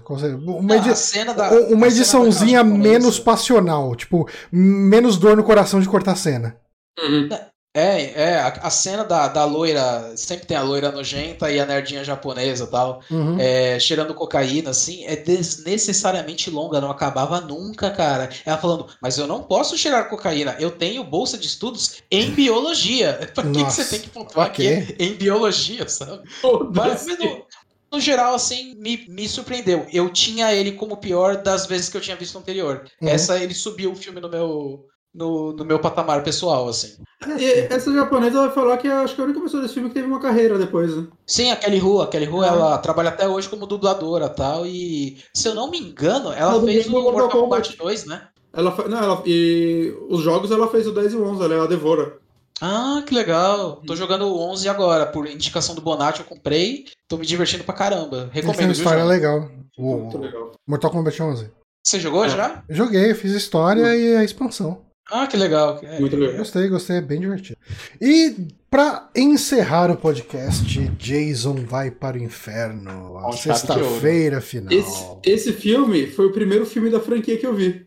Eu ouvi falar dessa franquia porque um amigo meu foi na noite de terror do Play Center e aí ele saiu falando do Jason. Sei lá se tinha alguém como Jason, se só viu um cara com uma máscara de hockey e ele achou que era. Uhum. E aí eu, porra, que porra é essa de Jason? Eu deveria ter uns oito anos.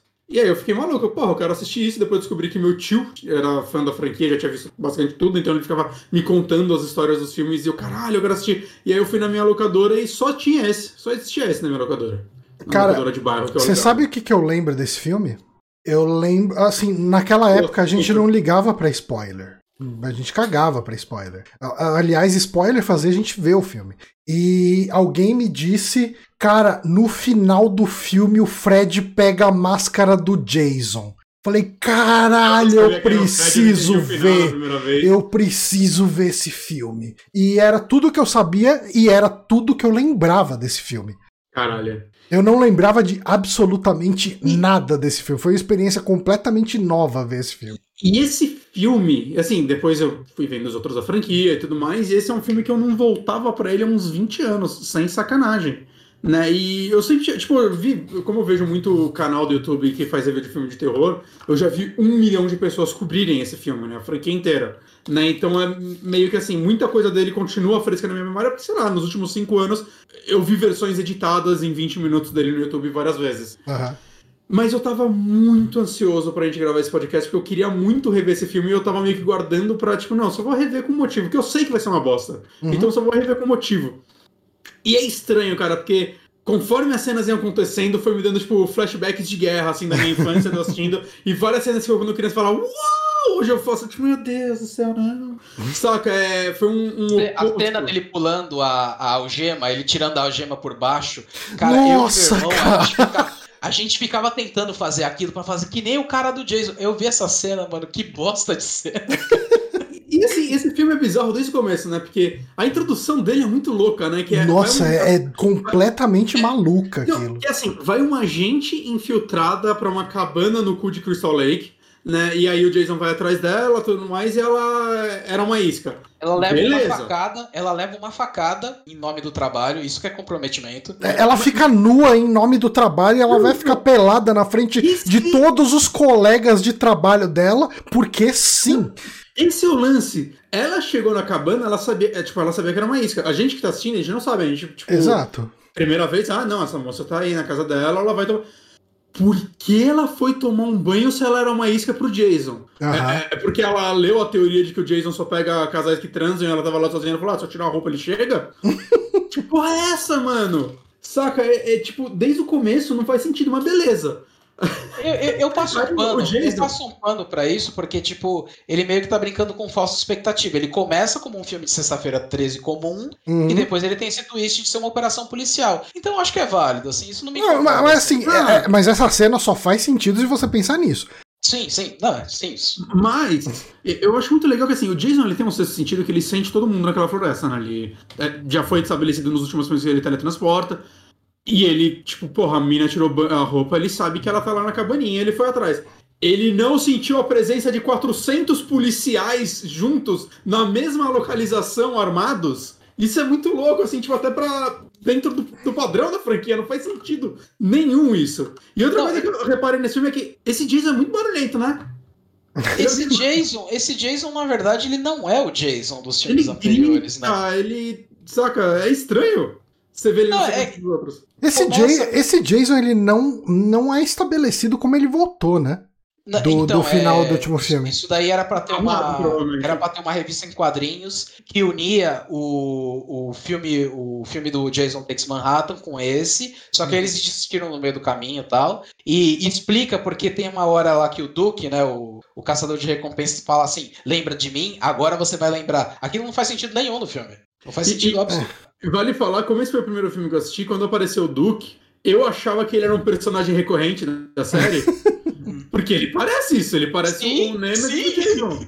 E ele nunca apareceu em nenhum outro filme, nunca foi citado. É muito louco isso, cara. Não, detalhe, o, o Duke, ele sobrevive no filme. E o filme não mostra isso. Esse, esse filme é a continuação de outra franquia, não a continuação de Sexta-feira 13. Não, porque e, nada eu... faz sentido. Não, porque, tipo, assim. A... O Duke sobrevive? Como assim? Não, então, depois, é, é que você não viu o documentário, né, do Back to Crystal Lake, né? Não. Eu, eu peguei só as partes que falam desses filmes. O Duke ele sobrevive, é que eles não colocaram. Sabe? O filme esqueceu de mostrar que ele sobrevive. Mas ele sobrevive. Entendeu? A ideia era o Duke ele, ele permanecer na franquia para os filmes seguintes, entendeu? Ia ser Mas tipo meio. Luta contra o Fred e tal, faria sentido. Então, ele ia ser meio que o Van Helsing do, do Jason, entendeu? Hum. E, e ele é um bom personagem. Ele é, ele é o único personagem, né? Porque o resto não é personagem, é estereótipo só. Eu, eu acho que esse filme, pro padrão da franquia, ele, eu não tô falando que ele consegue, eu não tô falando que foi bem sucedido, mas ele talvez seja um dos filmes da franquia que mais tenta estabelecer personagens. Ele falha em cada um É, deles. não, ele, ele inventa uma família pro Jason, ele inventa uma faca de matar Jason, ele inventa um especialista em Jason, 2. e, e ele trouxe tudo isso num filme ali. Não, e, e tem, tipo, o, o, o casal separado e o pai quer, sei lá, se reaproximar da mulher.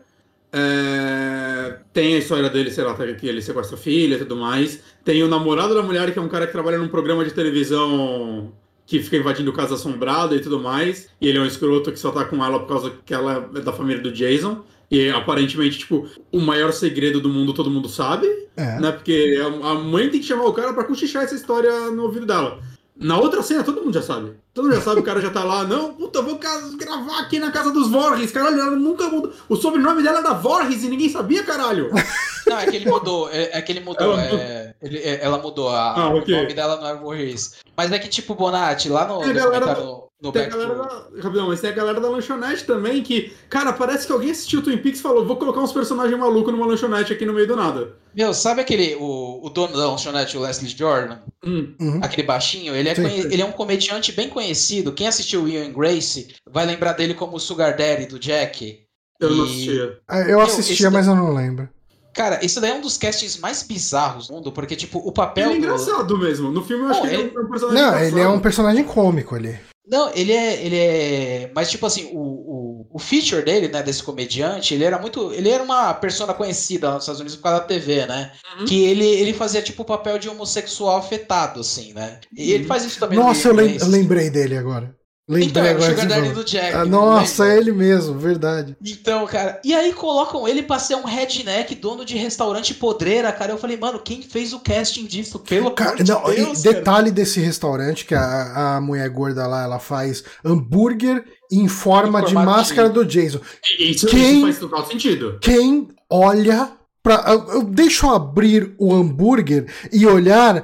Ó, Isso não isso parece. Como que isso vai ficar do formato da máscara do Jason? Você já fritou um hambúrguer na vida? Ele resseca, né? Ele vai, cara, ele vai virar de novo hambúrguer, ele vai grudar. Tipo, não faz absolutamente sentido nenhum você fazer hambúrguer no formato da máscara do Jason. Faria sentido aquelas batatas de rostinho na cara. Aí, Sim, aí sim, seria total. genial, mas aí Ma- mas- exigiria. Mas só passando pano pra mim, quando eu disse que faz sentido, é uma lanchonete em Crystal Lake acabar sendo temática do Jason. Não, faz e- e- isso faz total sentido. Faz total sentido. Hum. Se você E- levar e em eu consideração. Porque assim, ah, os. E, os- e o filho dela? Eu gosto do filho dela que ele é um cara gente boa, assim. Quando o cara Ele- vai lá sequestrar o filho, ele dá a chave. Mano, vai, vai, vai. ele só parece o, ele- o gordinho do. O filho do, do maluco lá do, do Trato Feito. Ele parece o gordo do Fred vs Jason também, que, que parece uma, uma versão baixa renda do, do Jay, do Jason.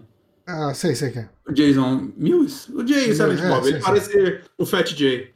Então, é, isso tudo que vocês estão falando provavelmente era desenvolvido no filme, mas é que ele teve uma, um, um processo de criativo de roteiro muito ruim. Eles explicam tudo isso lá no Back to Crystal Lake, tá? Uhum. E, por exemplo, o filme, ele teve aquele, aquele lance lá que eu falei dele, ter um draft de roteiro, e aí eles não gostaram e reescreveram um roteiro do zero em quatro dias. Porque era dinheiro. Jesus! Quatro dias. É, não tipo assim, revisão. não, meu, meu, sabe quantos anos tinha o diretor quando ele fez esse filme? Lembra que eu falei É. que ia piorar? Ele tinha 23 anos. Caralho. Ele tinha 23 Ele era anos. sobrinho de quem? Ah, provavelmente de algum produtor tal. E aí, é, o que- ele filmou o filme da primeira vez. Ele foi lá e entregou um filme de duas horas e meia, que era tão ruim, mas tão ruim que o Sean Cunningham, né, o diretor do primeiro filme e produtor do resto da franquia, o dono da franquia, né, Uhum. ele, ele falou assim: Meu, isso daqui tá, até para um padrão de sexta-feira 13, isso aqui tá muito ruim, cara. Cara, eu quero muito ver essa versão. É, então, eu também, porque, tipo, falaram que tinha cenas de ação de 8 minutos totalmente em câmera lenta. É o, é o Zack Snyder elevado a Caralho. enésima potência. Imagina 8 minutos de uma cena em câmera lenta, cara. Falaram que era, tipo assim, muito ruim. Visionário, visionário. E aí eles conseguiram aproveitar 40 minutos desse corte inicial. Eu, eu quero o Adam Marcos Cut. É, dessas duas horas e meia, eles conseguiram. o- de um roteiro que foi escrito em quatro dias. Eles fizeram um filme de duas horas e meia, que deu para aproveitar 40 minutos e depois refilmaram o resto. Então, não, esse filme existir já é um milagre, entendeu? Então, muitas das coisas que eles estabelecem, tipo a relação do Duke com o Jason, é, a relação da família do Jason, o lance que eles falam, não, porque o Jason, na verdade, o Jason não é um, um corpo, ele é um estado de espírito, aquele negócio tipo assim. Mas aí você pensa por dois segundos: se o Jason não tá preso num corpo, por que ele tava naquele corpo há oito filmes?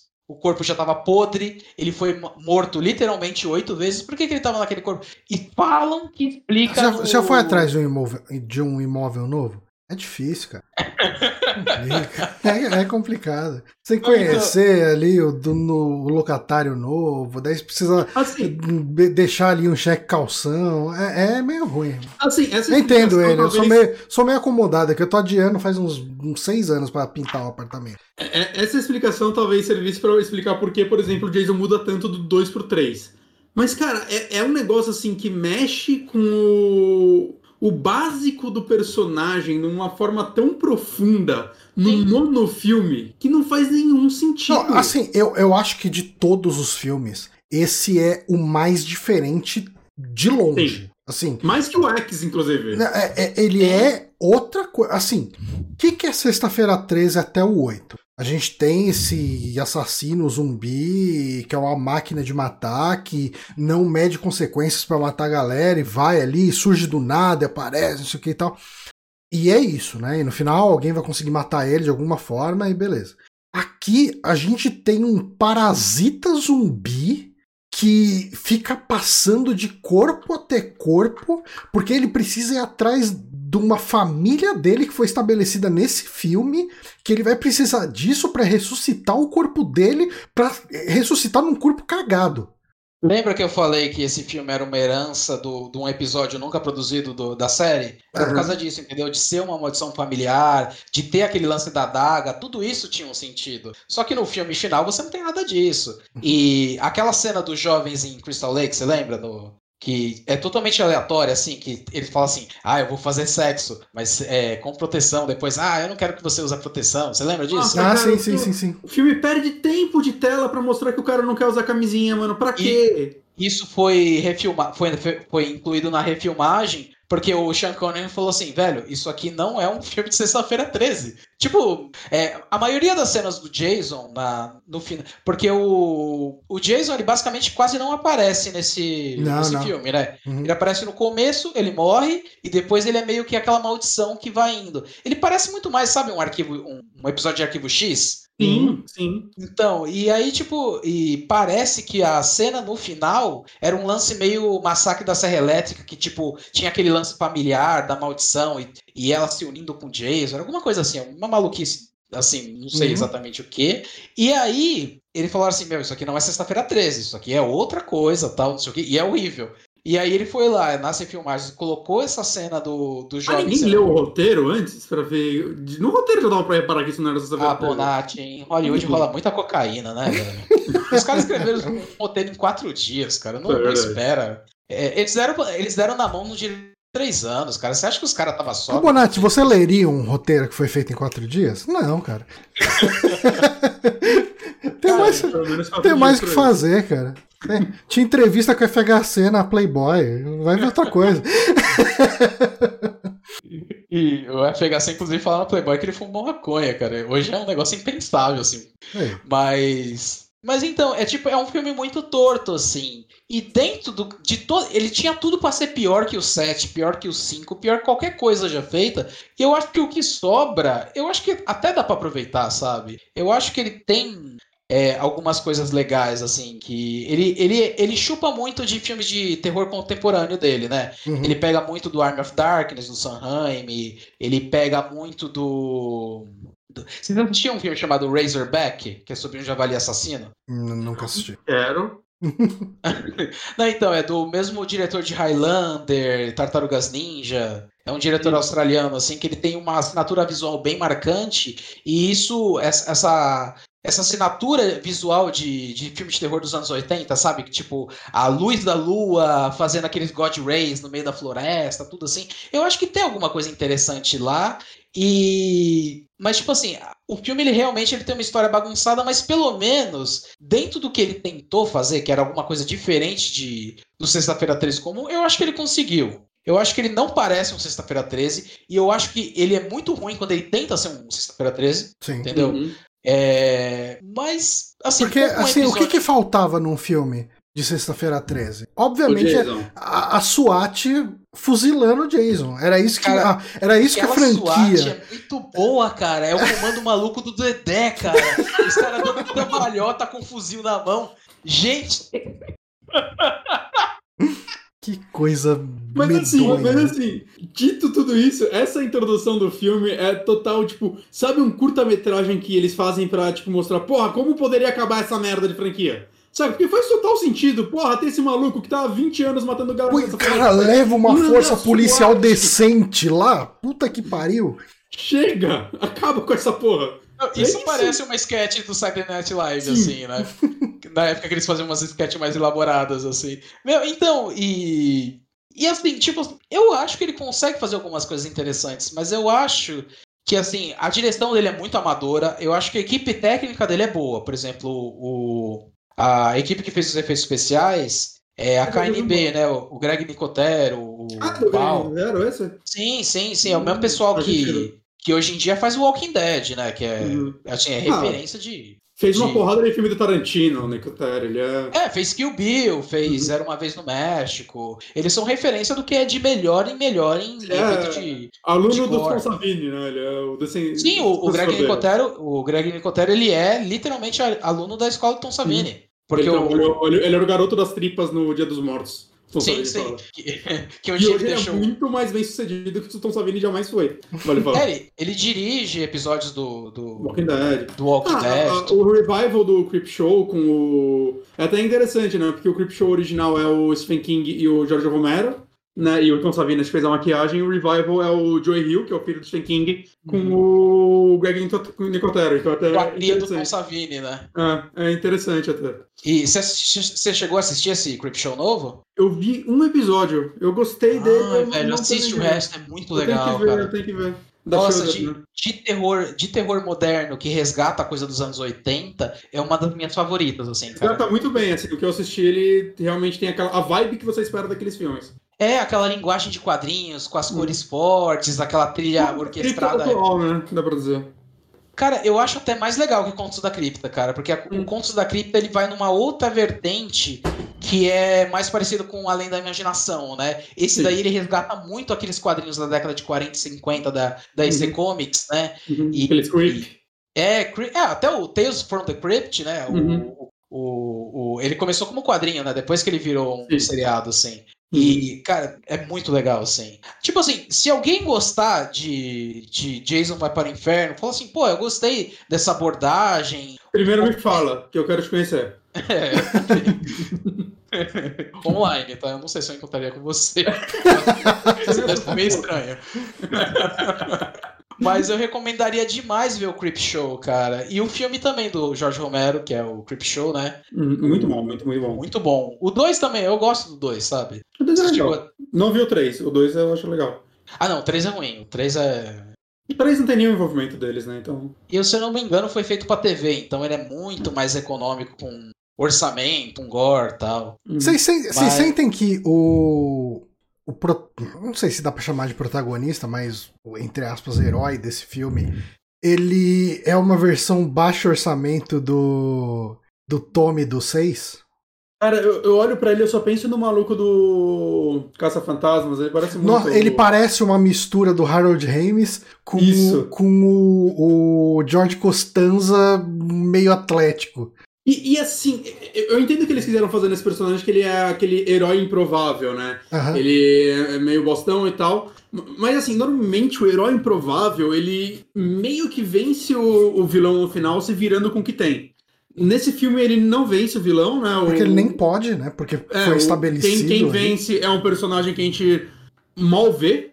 Uhum. E, e assim, o salto que ele dá, saca? Que no começo ele é o escroto em segundos ele tá pulando algema e pegando a ar. Eu, eu, eu acho incrível essa cena, inclusive, que ele pulou algema, porque assim, o policial tá levando ele. E ele tá contando uma história, o cara não tá acreditando, ele sabe que o cara não vai acreditar. Assim que ele chega lá, o Jason tá matando, acho que um policial lá. E o policial que tá com ele vê. Então, assim, tipo, porra, aí o que eu falei. Não, não, ele, ele dá uma porrada no policial para apagar o único cara que talvez possa ajudar ele e atacar o Jason sozinho. Não faz nenhum sentido isso, cara. Eu vou defender ele, eu vou defender ele nessa, porque aquele amigo policial dele é um dos caras mais burros que tem na franquia é, inteira. é verdade, é. Nossa, cara, ele consegue ser enganado muito fácil, assim, dentro da É cadeia. Ele chega mais pertinho, chega mais pertinho, vem ver meu dedo que o moço machucou, tá ligado? É óbvio que você não vai fazer isso, sabe? Ah, sei, era brother de infância, né? Às vezes, é, porra, o cara não vai me dar uma porrada. Mas, e, e- e, assim, e ao mesmo tempo, a, a protagonista que vi- vira a heroína do filme, nem lembro o nome dela, dessa personagem, Jéssica. Cara, parece que essa atriz, tipo, todo mundo tá tentando fazer um filme de terror, né? E parece que essa atriz tava lá, tipo, falando pra ela que era um filme de comédia. Porque a atuação dela é muito esquisita. Ela faz esse negócio e depois ela faz. Ups, saca? Ela faz uma cara meio estranha. Eu ficava olhando, mano. Parece que ela tá gravando outro filme. Eu acho muito esquisito a atuação dela nesse filme. Eu acho que você incomoda. isso de todo mundo. De todo mundo. Porque, tipo, o casal lá do Diner, eles estão num outro filme, o filho deles estão num outro filme, o herói tá num outro filme, o delegado. Ele... Nossa, o delegado, o, o xerife, né? Ele tinha uma subtrama, eles falam isso no documentário, eles tinham uma subtrama sobre ele planejando as férias dele com a esposa, cara. Qual que é a necessidade? Não sei. ok. Sexta-feira 13, A parte gente 9. entende porque algumas coisas são cortadas. Né? É, é. Planejando as férias com a esposa idosa, tá ligado?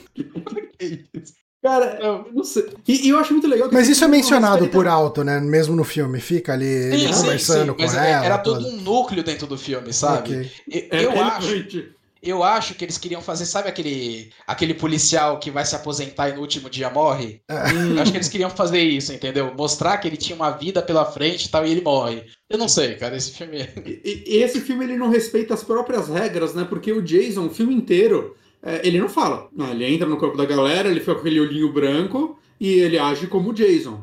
Né? E aí, no final do filme, ele entra no, no corpo do amigo policial e ele chega trocando uma ideia com a mina. Tanto que, tipo, é engraçado que eu escrevi um, um comentário falando: Porra, mano, o Duke tá mandando matar o cara, mas o Jason não fala, ele é burro. E aí no final era o Jason, eu apaguei o comentário e falei: Porra, era ele mesmo. Saca? Tipo, caralho, não, não faz sentido, porque ele não respeita as próprias Ele não regras, respeita, cara. nada. Ele não Mais respeita. uma, mais uma vez, é um roteiro feito em quatro dias, provavelmente arregada muita cocaína e uísque, e acontece isso. Por exemplo, no final, quando o Jason morre, é porque ele leva a facada no peito, certo? Certo. Aí ela dá a facada no peito e nada acontece. Aí o Duke fala: Não, tem que ser mais fundo. Porra, tem medição de penetração da faca pra, pra matar, É que porra. não chegou no coração, pô. Tava lá na que- maldição. Uma familiar dele Não, tem que é- dar a facada no Cara, coração. o, o Duke, ele é o estereótipo do professor roteiro nesse filme, cara. É. Não, o total, professor total. enredo ali, o cara ele tá lá explicando exatamente o que precisa ser feito o tempo inteiro, porque são regras que foram estabelecidas nesse filme e só valem pra esse filme. São sabe- tiradas assim. Assim que ele precisa, ele vai lá e. E Ele é, inventa ele é o Van. Helsing, né? Ele é o Van Helsing. O Van Helsing também. é, não sei se vocês chegaram a ler o livro do Drácula também. Sim, não, não. sim, sim. Ele, ele toda hora ele fala, não, porque eu estudei isso na Holanda. Ah, não, isso na É. Irlanda, eles falam que é, é É- a é mesma tudo coisa, sabe? Oi? É tudo Lero que ele tá dando. Ah, sim. Então, mas assim, o, o Van Helsing ainda você pode usar um, um- Você consegue comprar, porque ele tá estudando vampiros como criaturas e, e mitologias do vampiro. Não é o Drácula, né? Ele, tá, Uhum. ele tem estudos relacionados a essa criatura vampiro que é explorada em culturas diferentes, blá blá blá. Você compra. Uhum. O, o, o Duke, ele é um jazzólogo que conhece tudo sobre o Jason, ele nunca apareceu em lugar nenhum. É, então, mas é aquele lance, né? Ele era pra estrelar o É. quadrinho, né? É, é foda, assim, tipo. é, é, eu, eu, não é que eu não vou falar mal do filme, assim, mas eu consigo ver a boa intenção do diretor em colocar aquele personagem lá. E, mais uma vez, eu acho que ele é, de longe, o melhor personagem do filme, assim. Porque o ator é muito bom, né? Ele era o Sr. X do, do Arquivo X, né? Uhum. E. E, tipo, na verdade, ele é o único ator da. Né? Tem o Leslie Jordan. Sabe o que, que ele parece pra mim? O Toninho do Diabo. Pô, Só faltou falar com o o Duque agora pra mim. só, só faltou falar com o sotaque de Jundiaí, cara. Só faltou ele uma galinha na mão, né? Tem que matar o Jason com esse aqui. Eu, eu gosto do. Uma coisa que eu, eu vou elogiar, uma montagem que eu acho legal desse filme, que assim, tem o Kenny Hodder fazendo uma ponta no filme, né? Tipo, sem maquiagem. É o segurança, né? É, ele é o segurança. E uma coisa que eu achei legal que eu anotei aqui é que, tipo, o Jason mata ele fora da... Não mostra, né, o Jason matando ele. Eu até achei, achei que, tipo, eles perderam a oportunidade de fazer o Jason entrar no corpo dele. E aí, seu Kenny Hodder sem a maquiagem matando a galera, mas beleza. Você mas já é um roteirista melhor que o roteirista que escreveu ele. mas eu achei uma montagem que eu achei legal que na hora que vai mostrar na TV, aparece uma notícia, Jason is dead? E aí uma interrogação, e na hora que aparece isso, a câmera filma o Kenny Hodder. Então eu achei uma montagem é. legal. Não sei se foi intencional, mas eu achei uma montagem legal isso daí. Uhum. É, é uma das duas coisas que eu tenho pra elogiar nesse filme é isso, e a maquiagem do Jason, assim que ele passa de corpo depois pela primeira vez, que ele pega o maluco, ele faz a barba do cara antes de passar de corpo. Ah, muito bom. Cara, isso eu não consigo explicar, eles não explicam isso no documentário. Ah, não, nojinho de roçar na barba. É, é porque o cara já tinha o bigode. Jason é, homofóbico. Barba, barba. Mas eu achei a o efeito especial do, do maluco derretendo. Esse é, é o melhor. Bom. Esse é o melhor, é assim. Muito, muito bom. Uhum. Vocês assistiram ah. a versão da HBO Go? Da, eu assisti desculpa, da HBO Max. Então, a, a eu versão. Eu não lembro eu se eu vi na HBO Max ou. Eu vi no HBO. É, não, foi ah, na HBO. Foi na HBO que eu vi. A versão que eu assisti na, em VHS na época é muito mais violenta que aquela, tá? Eu não sei se ele tem eu algum director's cut. Eu tinha essa impressão porque... porque sabe a cena do, da galera no, no acampamento? Acampando? Hum. Na minha cabeça, quando o Jason ia com o facão, tinha a cena dele enfiando, tipo, do facão atravessando o peito da menina por trás. Eu tenho essa imagem viva na minha cabeça. E ah. eu assisti e isso não acontece. E, tipo, assim que ele vai. que ela morre, já corta pro cara e o sangue espirrando nele. Aí eu fiquei, porra, será se é uma cena cortada? Ou será se é só minha cabeça de criança que imaginou mais do que realmente acontecia? Não, não, não é sua cabeça não, porque eu tinha bem claro, assim, o... Eu tinha o VHS, eu tenho, né? Tá lá na casa da minha mãe, eu não moro mais lá mas ainda tá lá. E eu lembro que eu assisti uma das vezes que eu comprei depois de um pouco mais velho, tinha uns 20 anos na época, eu tenho 37 agora, e aquela cena que ele coloca o, o corpo do. O, a cabeça do Leslie Jordan na, no óleo quente era muito mais violenta no VHS. Tinha close da, da cara dele, tipo, frita, e da esposa dele gritando, assim. Não, não é o mesmo corte. Eu não sei se existe um Director's Cut, alguma coisa assim, hum. mas é. Não é difícil, é, não é difícil. Se alguém. Acabei, acabei, acabei, só pra falar, acabei de achar no YouTube. Eu achei que é, Jason Goes to Hell kill scenes e essa cena do, do acampamento realmente está estendida. Ah. Não só está estendida. Nossa senhora! Caralho, é muito diferente. Porque na, na, na da HBO só mostra, é, tipo, quando vai entrar a faca, já corta pro cara e espirra sangue na cara. Só isso, acaba a cena assim. É, nessa aqui, a faca atravessa ela, é, fica um tempo, fica cortando entre ela e ele, e no final Jason puxa o negócio para cima e rasga a mina no meio. Caralho, é um efeito especial ah, muito bom. Eu vou, vou ter que rever né? o filme. É, ah, só rever esses sete minutos aqui, cara. Tá ah, pode ser, melhor. Tá editado aqui, mas caralho, é, realmente, tipo, e eu acho que ela tá cropada ainda no, no, no versão final, porque quando ela atravessa a, a, a personagem, é, você vê o cara gritando, mas o negócio tá, tipo, você vê ele, tipo, no peito dele, saca? O ferro que o Jason usou pra atravessar. E na, na, na, versão da HBO não tem nada, é só o sangue, então acho que eles croparam ainda. Uhum. Caralho! Porra, eu, eu, ia dar muito mais pontos pro filme se o resto das mortes forem nesse nível, porque é muito bom o efeito dele. Eu acabei de confirmar que existem duas versões. Uma versão. Uhum. Uma versão cortada e uma versão que é a, a, o corte de cinema que tem seis minutos a mais. Então, provavelmente, essa, essa versão que tá no HBO Max é a versão que saiu no home video lá nos Estados Unidos. Puta que pariu, viu? Não adentro. Não basta Aí, a gente assistir um filme ruim, tem que assistir filme ruim. Cortado. Os caras tiram a parte boa do filme ruim. Sim.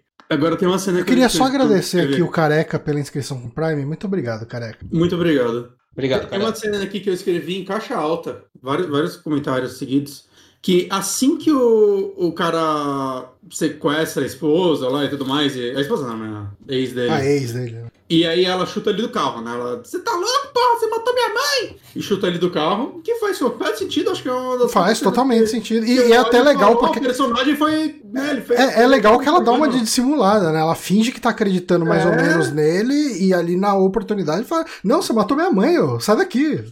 Mas eu achei muito boa essa cena, cara. Tipo, toda, todo o corte dela, porque acontece? Ela joga ele do carro e ele cai no chão, né? E mostra ele lá naquele, naquele cantinho lá caído. Aí ela vai até a delegacia, sem calça, e fala pro policial: o cara tá ali, porra, vai atrás. Tipo, deu tempo dela chegar na delegacia, avisar, alguém pegou uma viatura, foi até lá, o cara tava O cara ficou deitado o tempo no inteiro, mesmo cara. lugar. E depois que pegam ele e levam, acho que ligam pra ela, sei lá. Aí alguém vira e fala, ô, você quer uma calça? O cara, você deixaram a mina uma hora sem calça na delegacia. Mano, toda essa montagem é incrível, porque a passagem de tempo não faz sentido. O cara ficou uma hora deitado no chão, falando, porra, meu, perdi, saca? Tipo, que caralho foi isso? Maravilhoso. Eu acho, que dá pra, eu acho que dá pra extrapolar que ele desmaiou. Assim, porque ela chutou ele, ele caiu de cabeça e desmaiou. Não que o filme Não, mas ele mostre grita quando ela sai. Ah, é verdade, é verdade, é verdade. Ele cansou, né? Ele, ele só desistiu. Ele só desistiu, eu faria o mesmo. Ia fazer andar até a cidade? Não, deixa a polícia me pegar, vai. Tem, muita cena legal, cara. Tem uma hora que, tipo, um maluco toma um tiro na cabeça. Aí o policial vira e fala: chame a ambulância. O caralho, que porra é essa, mano? Quem? Ah, que essa vai cena fazer? também era muito mais violenta na minha memória, viu? Ah, eu vou ver depois, provavelmente ela é. A gente tem agora um- o corte do YouTube, que é o melhor que tem. Uhum. Eu- adoro que o Jason. Eu tô lendo agora minhas anotações. Que esse filme tem as anotações, acho que elas são relevantes. Eu adoro que o Jason tem muito mais trabalho pra limpar a galera na lanchonete do que a da delegacia. Os policiais são Os ridículos. policiais não oferecem qualquer tipo de resistência, cara. Mas os redneck da, da lanchonete, mano, eles dão Ah, trabalho. rapaz. Isso é muito bom. Pra eles cara. segurarem a arma de maneira totalmente assim, dá pra você ver que os atores não sabiam o que tava fazendo com a arma na mão, né? Cara, e, e a cena inicial, a cena do ressurgimento do Jason é uma coisa que foi uma quebra. Assim, como eu disse, eu não lembrava de nada do filme. Ela não faz sentido nenhum. É, Mas mas você chegou a assistir na época? assisti, assisti Ah, tá. naquele esquema que eu falei, né? O pessoal falou: "Não, o Fred pega a máscara do Jason no final". Ah, é verdade, Aí eu aluguei o VHS e tal, tudo. Eu vi na época, mas eu não lembrava de nada. E, e eu- assim, falar que eu não lembrava de nada é eu não lembrava que não tinha o Jason durante o filme. É, tipo, então, na minha cabeça, eu achava que naquela cena do necrotério, que o Jason ia rejuntar os pedaços do corpo ali, né? Porque o Jason tá, tá esquartejado, literalmente esquartejado, né? Os braços estão separados do tronco, Ele as explodiu, pernas, tá ele tudo- explodiu. ele explodiu, tá, tá ali. Eu falei, nossa, eles vão fazer o Jason juntar tudo. Aí aparece o, o- o legista, fica doidão, come o, o coração, do Coração. Jason. E aí ele vira o Jason, né? E daí vira esse lance do, do, do, do parasita dentro do corpo da galera. Caralho. E, e cara, a cena, a cena dele comendo o coração é muito bizarra, cara. É. Um efeito prático também muito legal. bem, né? bem, bem bom, cara. Nossa, muito legal aquele eu tô, coração eu tô arrependido né? da nota que eu dei pra esse filme no, no Leatherboxd, viu? Aí vai subir. Eu dei uma nota Ah. muito baixa pra ele no Letterboxd e, e eu acho que, que minha nota vai subir aí pra 2,5 aqui, honesto Ai. e sólido. Eu- esse filme atualmente é o meu filme pior avaliado no Letterboxd. Eu, eu dei 1,5 pra ele. Nossa, Ah, quando você- bonzinho. Eu Não, consigo é- é, é- passando pros filmes aí. Eu vou subir pra 2,5 ele, viu? Dois e meio. Acho que dois tá bom, né, Johnny? Se metendo na nota dos outros, né? Babaca. Cara, mas, mas tem a maquiagem, é muito boa. A tem- maquiagem é boa. é, é, ele, é, Esse Eu filme vou- eu vou assistir- mim eu vou assistir o vídeo que você mandou. Eu vou assistir. o- Esse fi- Se as mortes foram, forem muito boas, vai pra 2,5. Se eu não achar tão boa, vai pra 2. Tipo assim, se é pra falar alguma coisa boa do filme, eu acho aquela cena final na mansão Voorhees muito legal, toda. Toda, assim, tipo, o Jason é, pegando o corpo. Não faz muito sentido o repórter roubando o corpo do necrotério da irmã dele. Não Porra, esse cara não tem consequência nenhuma, né? Meu, esse daí é jornalista raiz, hein? Vou roubar um corpo do necrotério só pra fazer reportagem. Por que cara. não? Deixa lá guardado um tempo, assim. Esse aí deixa o Jake Gyllenhaal, daquele O Abutre, se já assistiu esse filme, no chinelo, cara. Esse aí é repórter raiz, cara. Mas aí, tipo, tem aquela cena que é totalmente copiada do Evil Dead 2, né? Do, do, do monstro no porão e tal. Uhum. E aí, quando, quando o Kenny Hodder ele vai lá e, tipo, vira Jason de novo e ele sai do porão e quebra o chão e tal, não sei o quê. Eu acho aquela cena muito foda, cara, pra falar a real. Assim. É, é, Essa era a cena que quando eu vi pela primeira vez criança, eu lembro até hoje, eu vendo com um amigo meu. E assim que ele saiu do chão, a gente mandou um! Saca? A gente ficou maluco, assim, porque ah, agora é o Jason, porra! Que, ah, ah, tipo, eu fui ver um sexta-feira 13 que não tem o Jason, né? Foi o primeiro que eu vi. Foi o primeiro que você Então, apesar de tudo, eu queria ver o Jason, assim, eu, eu aluguei pra isso. Né? Então é. Eu, eu gosto, né? e eu gosto do visual do Jason desse filme, que parece que, tipo, a carne dele começou a abraçar a máscara. máscara, parece que né? A máscara faz parte dele agora. Eu- Você eu- sabe eu por quê, né? Por quê? Que ele encheu o... muito o danado? Não, porque o Kenny, o Kenny Rodder foi fazer uma cena que ele se queimava tal. Ele acabou se queimando e aí ele ficou com uma pele toda chamuscada, tudo. E aí ele precisou colocar mais maquiagem por cima, entendeu? Caralho. Ah, por que, Não, que o ele cara é precisava doido, de maquiagem por de cima? Tava perfeito jogo, ele. porra. Tava perfeito ele queimado. tá, tá ótimo o personagem. E daí que vai doer meter uma máscara em cima de pele queimada? Mas, mas é muito louco que, assim, o filme estabelece a mitologia de que o Jason, o corpo do Jason não é o corpo dele, beleza. E aí ele vai saltando de corpo, só que ele precisa ir num corpo de um parente dele porque os corpos que ele pega ficam doentes. E, e aí, quando ele entra no corpo da mulher morta, ele só vira o Jason. Saca? Tipo, com máscara e Não, tudo, assim. Não não, faz... E, e deformado e tudo. Não, É, é, então. ele, ele, ele regenera o que ele era antes, só que não o que ele era antes, pelo menos quando ele era jovem. Não, e ele não- regenera o que ele era antes no começo desse filme. É, Não, então, pelo que eu entendi, é um lance meio Michael Myers, sabe? Que era uma maldição mais antiga do que o próprio Jason. Que era uma maldição da família e que tinha alguma coisa a ver com aquela adaga. Não, cara, Por isso que aquela- esse filme ele, ele tem um cheirão de Halloween 2 pra frente, sabe? Tipo, de todo o lance de família, de. Um cheirão de Halloween 6. Não, então, e- não vi. exatamente. Exatamente. O Halloween 6, assim, depois no Director's Cut, o, o Producer's Cut, né? Ele faz um pouco mais de sentido, aquele negócio da maldição celta e tal. Eu acho que era isso que eles tinham em mente. Porque, tipo, lembrando, né? O corte inicial tinha duas horas e meia. Alguma coisa eles deviam explicar nesse corte, cara. Porque. Ou não, era tudo câmera lenta e o maluco planejando férias com a esposa. E, e é muito louco, né? Quando você pega que, tipo, a hora do pesadelo parte 6, qual é? Ah, também a maldição da família. Tipo, ele, ele indo atrás da filha. Caralho, mano, que que esses malucos.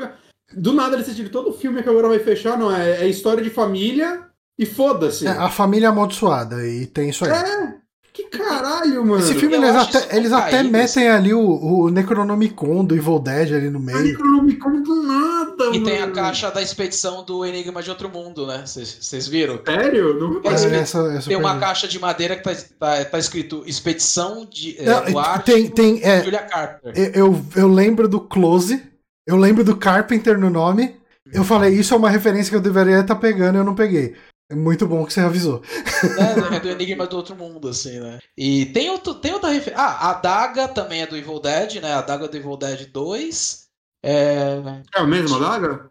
é a mesma Daga, é o mesmo prop. O, o cara que ele fez o prop do, desse filme, ele também trabalhou no Evil Dead 2 e ele foi lá e trouxe o Necronomicon, é, trouxe a Daga. Tem um pouco de, de modificação, mas é o mesmo prop, entendeu? E é engraçado E- que a continuação de Fred vs Jason nos quadrinhos, eu tenho ele, inclusive eu vou reler quando a gente for fazer esse podcast. Nossa, É o Fred-. É o Fred vs Jason vs Ash. Sério? É, não, eu lembro que tinha HQ. Eu tenho essa HQ. Uhum. É, é uma bosta. Mas eu vou reler, mas é engraçado você ver que, tipo, esse filme Puxa, tinha que surpresa. Bonatti. É, não, oh, oh, não, peraí, que surpresa mesmo, cara. Que eu acho que a Como, ideia de como eles do conseguiram. Como eles conseguiram dois, né, estragar mano? Jason versus Ash versus Fred? Cara, a ideia- Tipo assim, eu acho que tem Eu que potencial ele- pra ser um filme legal. Eu também acho, cara. Não, a ideia tá, do. Ash caçando. os- Que o, o lance desse filme é: o Ash tá caçando os dois. Eles são dois novos demônios que ele tá atrás. É uma ideia legal, só que é uma bosta. Ah, inclusive tem. é, você é, acessava muito Boca do Inferno, né, Bonatti? Na época, é, eu lembro que o pessoal falava que por causa do Necronomicon nesse filme significava que o Jason era um Deadite, né? Você já ouviu falar disso? Nunca vi essa teoria. Jesus. É, não, obviamente que isso não E existe. por, causa, lembrando. e por causa da caixa também do Enigma do Outro Mundo, pode falar que. E ele ficar entrando no corpo da galera, pode falar que ele é um. doppelganger. não. Pode ser. ele, esse filme abre porta pro Jason ser qualquer, qualquer coisa, né? Cara, gente, estamos com duas horas e meia de podcast. É que os E- filmes merecem, né? Merecem, são, não é qualquer filme. Mas é, eu acho que é, pra fechar esse Jason vai pro inferno, eu, eu vou ficar entre 2 e 2,5, dependendo da- do vídeo que o Bonatti me mandou aqui, do- das mortes. Eu vou. Me lembrem, por favor. Eu vou tentar colocar no post do, do podcast, né? Ah, mas se eu não colocar, me lembrem que eu vou atrás e coloco aí depois no, no post. Mas eu vou tentar colocar lá as cenas das mortes versão full. Ah, mas eu fico com essa nota. Eu, assim, ah, eu achei ele também um filme que me divertiu mais assistir ele do que o 7. Uh, mas as coisas dele não faziam sentido nenhum. E, ok, eu não tô procurando sentido, eu quero me divertir, então vamos lá. Uhum.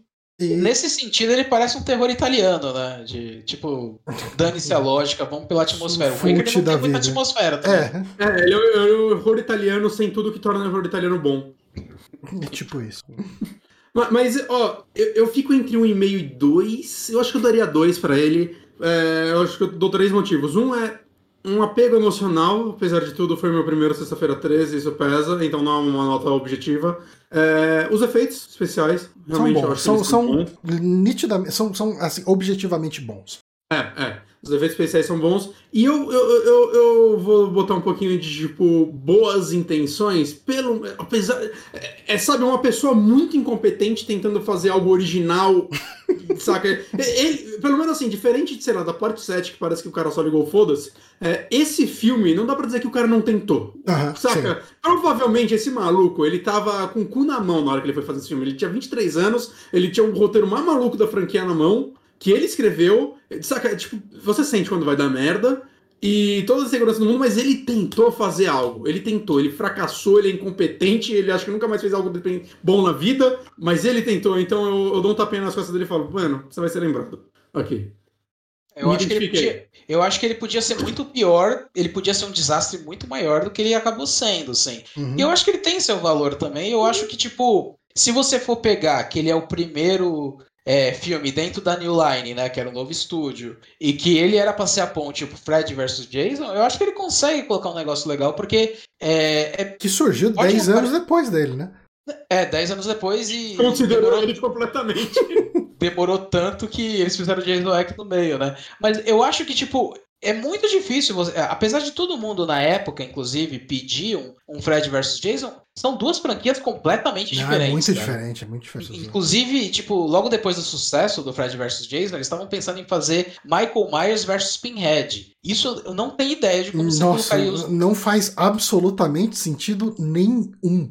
É, porque foram as, as franquias que sobraram, né? E vale falar que o Pinhead era pra aparecer no Fred vs Jason, só que eles não conseguiram os direitos. Sim, sim, sim. É, era, é, era o primeiro ser... final era pra ter o Pinhead pegando os dois e falando alguma frase de efeito e o filme ia acabar. Nossa. E. Não, então, eu acho que ele, ele, fazendo essa ponte, pensando num lado de franquia, ele é competente, assim, ele consegue, tipo, não fazendo bem, pelo amor de Deus, mas ele consegue expandir o que era a Sexta-feira 13, que era um slasher de matar adolescente que foge do, do, do código moral do americano puritano, uhum. ele vai lá e e eleva a franquia ele tem muito pouco disso, né? Ele tem muito... é o Jason matando a galera da cidadezinha. Não, e, e matando, é... possuindo a galera, né? Tipo, é outra pegada. Sim, Mas não, vocês me convenceram, é gosto mais dele do que do 7 agora. Uhum.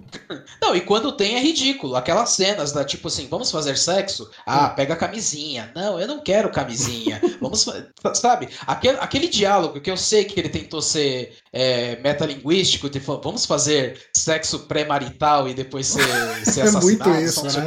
Meu, eu sei o que você tá tentando fazer, mas para, cara. Não tem graça. A, a, a parte 6 fez isso melhor. Não necessariamente isso, mas fez parecido melhor. Né? Que é quando é, o Jason tá no meio da estrada, vamos dar cara. Não, não, maluco, umas caras no meio da estrada, você tá louco? Saca?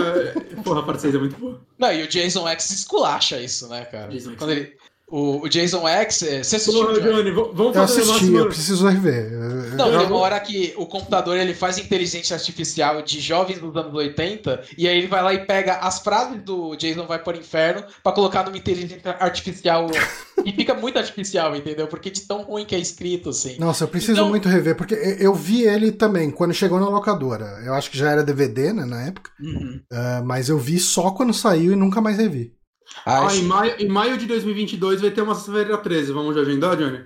Maio? Ah, maio de 2022. É bastante tempo, hein? Você quer ver antes? Não, é, eu acho que tá bom, porque a gente tem uma lista boa, né, de filmes agora pra ver. Tem. Até lá a gente já faz pelo menos alguns do Hora do Pesadelo. Sim, é uma boa. Uhum. E tenta ver Maniac Cop, Johnny. É muito legal. Verei, Se você verei. gostou desse. Eu, eu, acho que tem Maniac Cop no Darkflix. Tem. Tem, tem, tem, tem, tem. É, eu vou, vou o... dar uma assistida lá.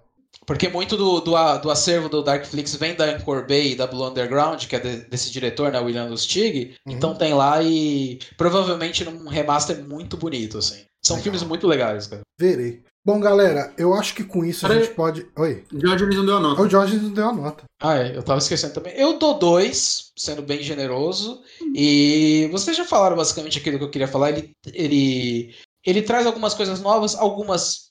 A maioria não se dá bem, assim, ele falha em tentar em trazer as novidades pra série, mas eu acho que, num geral, apesar da nota 2, ele tem um saldo positivo pra mim. Pela mesma coisa que o Bonatti falou, eu tenho um- uma ligação afetiva com, com essa franquia, assim. Os únicos que eu realmente renego, assim, é o 7 e o 5, cara. Esse Uhum. eu não consigo ver valor, nos outros eu consigo. É tipo aquele cachorro que vai lá e rosna pra visita, mas no fundo você ama. É, esse filme pra mim é isso, assim, sabe? Uhum. E, e eu dou nota 2 assim, e mesmo o, o- a parte 7, eu recomendaria, se você gosta desse tipo de filme, pra assistir. Ah, não, vê Porque- tudo, cara. Vê tudo pra poder falar mal também. É bom, é bom assistir Mesmo- umas merda pra zoar, né? Pra poder falar mal, e às vezes você consegue apreciar os bons. Tipo, sabe, você, você precisa provar o amargo pra Ah, sentir sim. mais o, o sabor do doce, Uhum, entendeu? uhum. Eu acho que é, que é um negócio válido. Foi um, um exercício muito gostoso, assim. Fazia muito tempo que eu não via esses filmes, assim. Eu, e, tipo assim, não tenho a reclamar de ter visto os três. É, é, não, eu também não. Eu acho que o pior de todos é o 7 mesmo. É, o, o 7 é muito ruim, cara. Tipo, Eu tinha dado dois pra ele, um e meio aqui, chorado. eu dei um.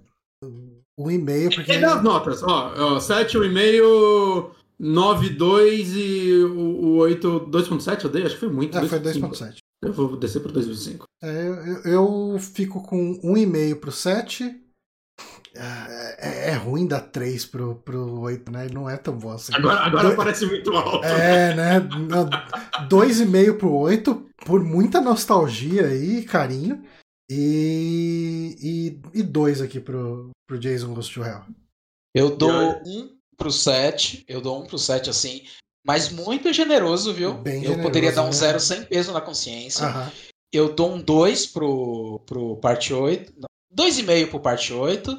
E dou 2 pro parte 9. Maravilha. E com isso aqui, a, a gente fecha mais esse programa aqui. Mais Qual é o esse próximo, acampamento Amy Blood. A gente decidiu qual que era o próximo? Então, a gente decidiu, mas não decidiu, né? Maniac. O que que, que que era? Era era alguma coisa Deixa do eu falar de-? Não. Não, era Frankenstein. mas Ah, tô era Frankenstein. Era Mas Frankenstein. será se Frankenstein não vale a pena a gente segurar pro Amiibo Outubro? Porque aí a gente pega ele como filme clássico do mês? Pode ser, pode ser. Posso Porque outubro tá aí, né? Posso intrometer? Pelo que eu lembro que você falou no Twitter, vocês estavam com vontade de falar do noivo de, do filho de Chuck. É, É que tá muito próximo é que ainda tá do muito anterior. perto do anterior, né? A gente falou mês passado do Chuck, né? Um ótimo cast, inclusive, gostei muito. Foi bem legal. Muito obrigado. Gostei também de gravar. Ó, deixa eu ler nossa planilha aqui, assim que eu abrir ela. Peraí que eu tá, tá lento aqui a internet hoje. Eu não tô achando ela, Johnny. Hum, aí. É, Não, é que eu não sei se tá no meu e-mail do... Eu fiz em... Não, eu fiz em planilhas, aí se eu abrir documentos eu não vou achar. Vamos ver se tem algo interessante. Olha, Mi Blood chama planilha. Aí, ó. Se quiser hackear a gente, A- Ó, aqui, já- Acampamento já- Blood. O já vou apagar aqui sexta-feira 13, parte 7. oito. Meu Deus, não. que você tá fazendo, Bonatti? Eu não consigo apagar, tá mandando no lugar. Pronto, apaguei. É, vamos ver o que tem. Chuck. Ó, Despertar dos Mortos já foi. Pô, não faz um tempo que a gente não fala de Dialo? É, a gente. Vamos- a gente- Cara, vamos fazer a trilogia dos animais do, do Argento? Hum, Aí eu quero, eu quero, eu quero. Eu- Quer eu participar? volto. Quer, aceita o convite? Eu? É? É, eu. Ah, você tá convidando ao vivo? Sim. Não, eu falei que eu queria, não tava Cê- me convidando. não, se, se você tá? quer só ouvir, beleza. Mas se quiser não, não, participar. não. Pareceu que eu tava me convidando? Não. Ah, tá, não. Não, Nossa, fiquei é- com medo é- agora de é- tipo, não, ah, eu posso participar. Não, mas não tem problema. Tá, então eu, me, eu tô me autoconvidando, assim, pra, pra compensar três filmes merda. Deixa eu falar de três filmes que eu amo de paixão, cara. Que eu amo de paixão. Eu nunca vi É. a trilogia dos animais. Eu vi um deles. Eu vi eu- a raposa de nove caudas, qual que é? O gato de nove caudas. O Gato de Nove Caudas, a- é, Quatro Moscas no Veludo Cinzento e a- o Pássaro das Plumas de Cristal. É, eu vi, eu vi É. só o gato de nove caudas e gostei. Se alguém lembra daquela revista Cinemonstro, que foi editada há uns 20 anos atrás, é, Eu- era um do- dos articulistas dessa, dessa revista, né? Hum. E eu. Sabia algo seu? Talvez, se você viu a edição especial do Dario Argento, eu comento os três filmes, justamente. Okay. Porque eu gosto Perfeito, demais cara. desse filme. A Oi? coisa mais aleatória e perfeita que a gente já fez nesse podcast. então, uh, é no mês que vem. Jason orando por nós, né? Pois é. Então, no mês que vem, o podcast será sobre a trilogia dos animais de Dario Argento. E vai ser na segunda semana de setembro. E daí depois Ai, a gente legal, vai ter cara, Amiibo Outubro. Fiquei muito animado agora, cara. Eu amo demais esses filmes, cara. Aí vocês vão ter que, tipo, me conter, tá ligado? Pra eu não ficar muito empolgado, porque senão eu falo e a, falo e a falo. Gente, a gente vai tentar não esticar o, o small talk no começo, pra já começar falando dos filmes. Tá. Mas beleza, galera, a gente vai ficar por aqui. Eu queria agradecer quem acompanhou a live até o final. Uh, lembrando, quem está vendo aqui a versão transmitida, os podcasts sempre saem também no nosso feed. Você pode achar no Spotify, se procurar por Super Amigos, você acha lá no nosso feed. É... E é isso. Depois a gente tem que decidir aí o Amiibo Outubro. Acho que já tá em cima pra é, gente assim, falar decidir. com você. Isso, a gente tem que decidir e já ir começando a, a chamar a os convidados, tudo. Né? Jogo para jogar. Decidir um jogo, que toma muito mais tempo do que, do que filme, né? Filme, uhum. filme você assistiu e beleza. Tipo, jogo, você tem lá umas 12 horas de um jogo para jogar até o final uhum. para poder contar. Mas é isso, galera. A gente fica por aqui até semana que vem com mais podcast. Valeu, Diógenes. Diógenes, uh, eu acho que não tem muito jabá para você falar, porque você não tem podcast? Mas lógico que tem. tem. Deixa, eu ser meu, deixa eu ser capitalista agora. Né? Ah, eu então... sou editor de vídeo. Eu sou editor de vídeo. Se você precisar de um editor de vídeo, pode entrar lá no meu Twitter, é arroba. E é, eu também escrevo de vez em quando, escrevia de vez em quando, assim, em alguns fóruns tal. Se você procurar eu por aí, você me acha. Mas eu é, majoritariamente estou editando vídeos. Se você tiver vídeo da sua empresa para editar, se você tiver um canal de YouTube que você não sabe muito bem o que fazer com ele, e mas tem dinheiro para me pagar, você me contrata. o, se você tiver dinheiro, eu estou interessado no que você tem ouvido. Tá Jorge, eu vou pedir para você, gente. eu vou pedir para você orçar uma paradinha para mim. Uma paradinha hum. muito simples. Quão ilegal é? Não, não, é muito de boa. Você sabe que os. Você já viu os vídeos do Backtracker? Sim. Tá. Você sabe que tem aquele efeito de, de rewind entre sim. blocos que eu coloco? Sim, eu, sim, eu edito isso tudo. Eu espero não ofender o Nicolas que fez esse efeitinho. Uhum. Uh, mas eu edito isso tudo no Vegas, que você sabe que é bem limitado para fazer edições de maneira geral. Eu precisava de um efeitinho que ele ocupasse a tela inteira em pelo menos um frame. Por quê? Sabe que acabou o programa antes de orçar, Johnny? Não, eu quero constranger o convidado aqui de todo mundo. É, então, assim, eu precisava de um efeito. Sabe quando você faz uma transição que em determinado frame ela ocupa a tela inteira para você não passar o momento da transição entre frames que você vai fazer na, claro, edição? Claro, claro, claro, claro. Depois a, a, gente bate um papo que eu quero orçar uma paradinha dessas aí. Só não, isso. Não, não, eu não, preciso de mais nada. Eu não preciso orçar depois, não. Eu faço de graça isso pra você. Pode ficar oh, tranquilo. Aí, ó. Por isso que eu fiz aí. Eu faço ao vivo. Aí ele fica constrangido não, não, velho, de cobrar. Fosse, Bonatti, Bonatti, aqui é malandro. Uma hora do meu trabalho, assim, pelo amor de Deus, cara. Você, é, se você não tivesse me convidado para falar da trilogia dos animais do Argento, eu ia repensar, mas agora não. Agora eu faço Ai, cobrar o dobro do normal ainda.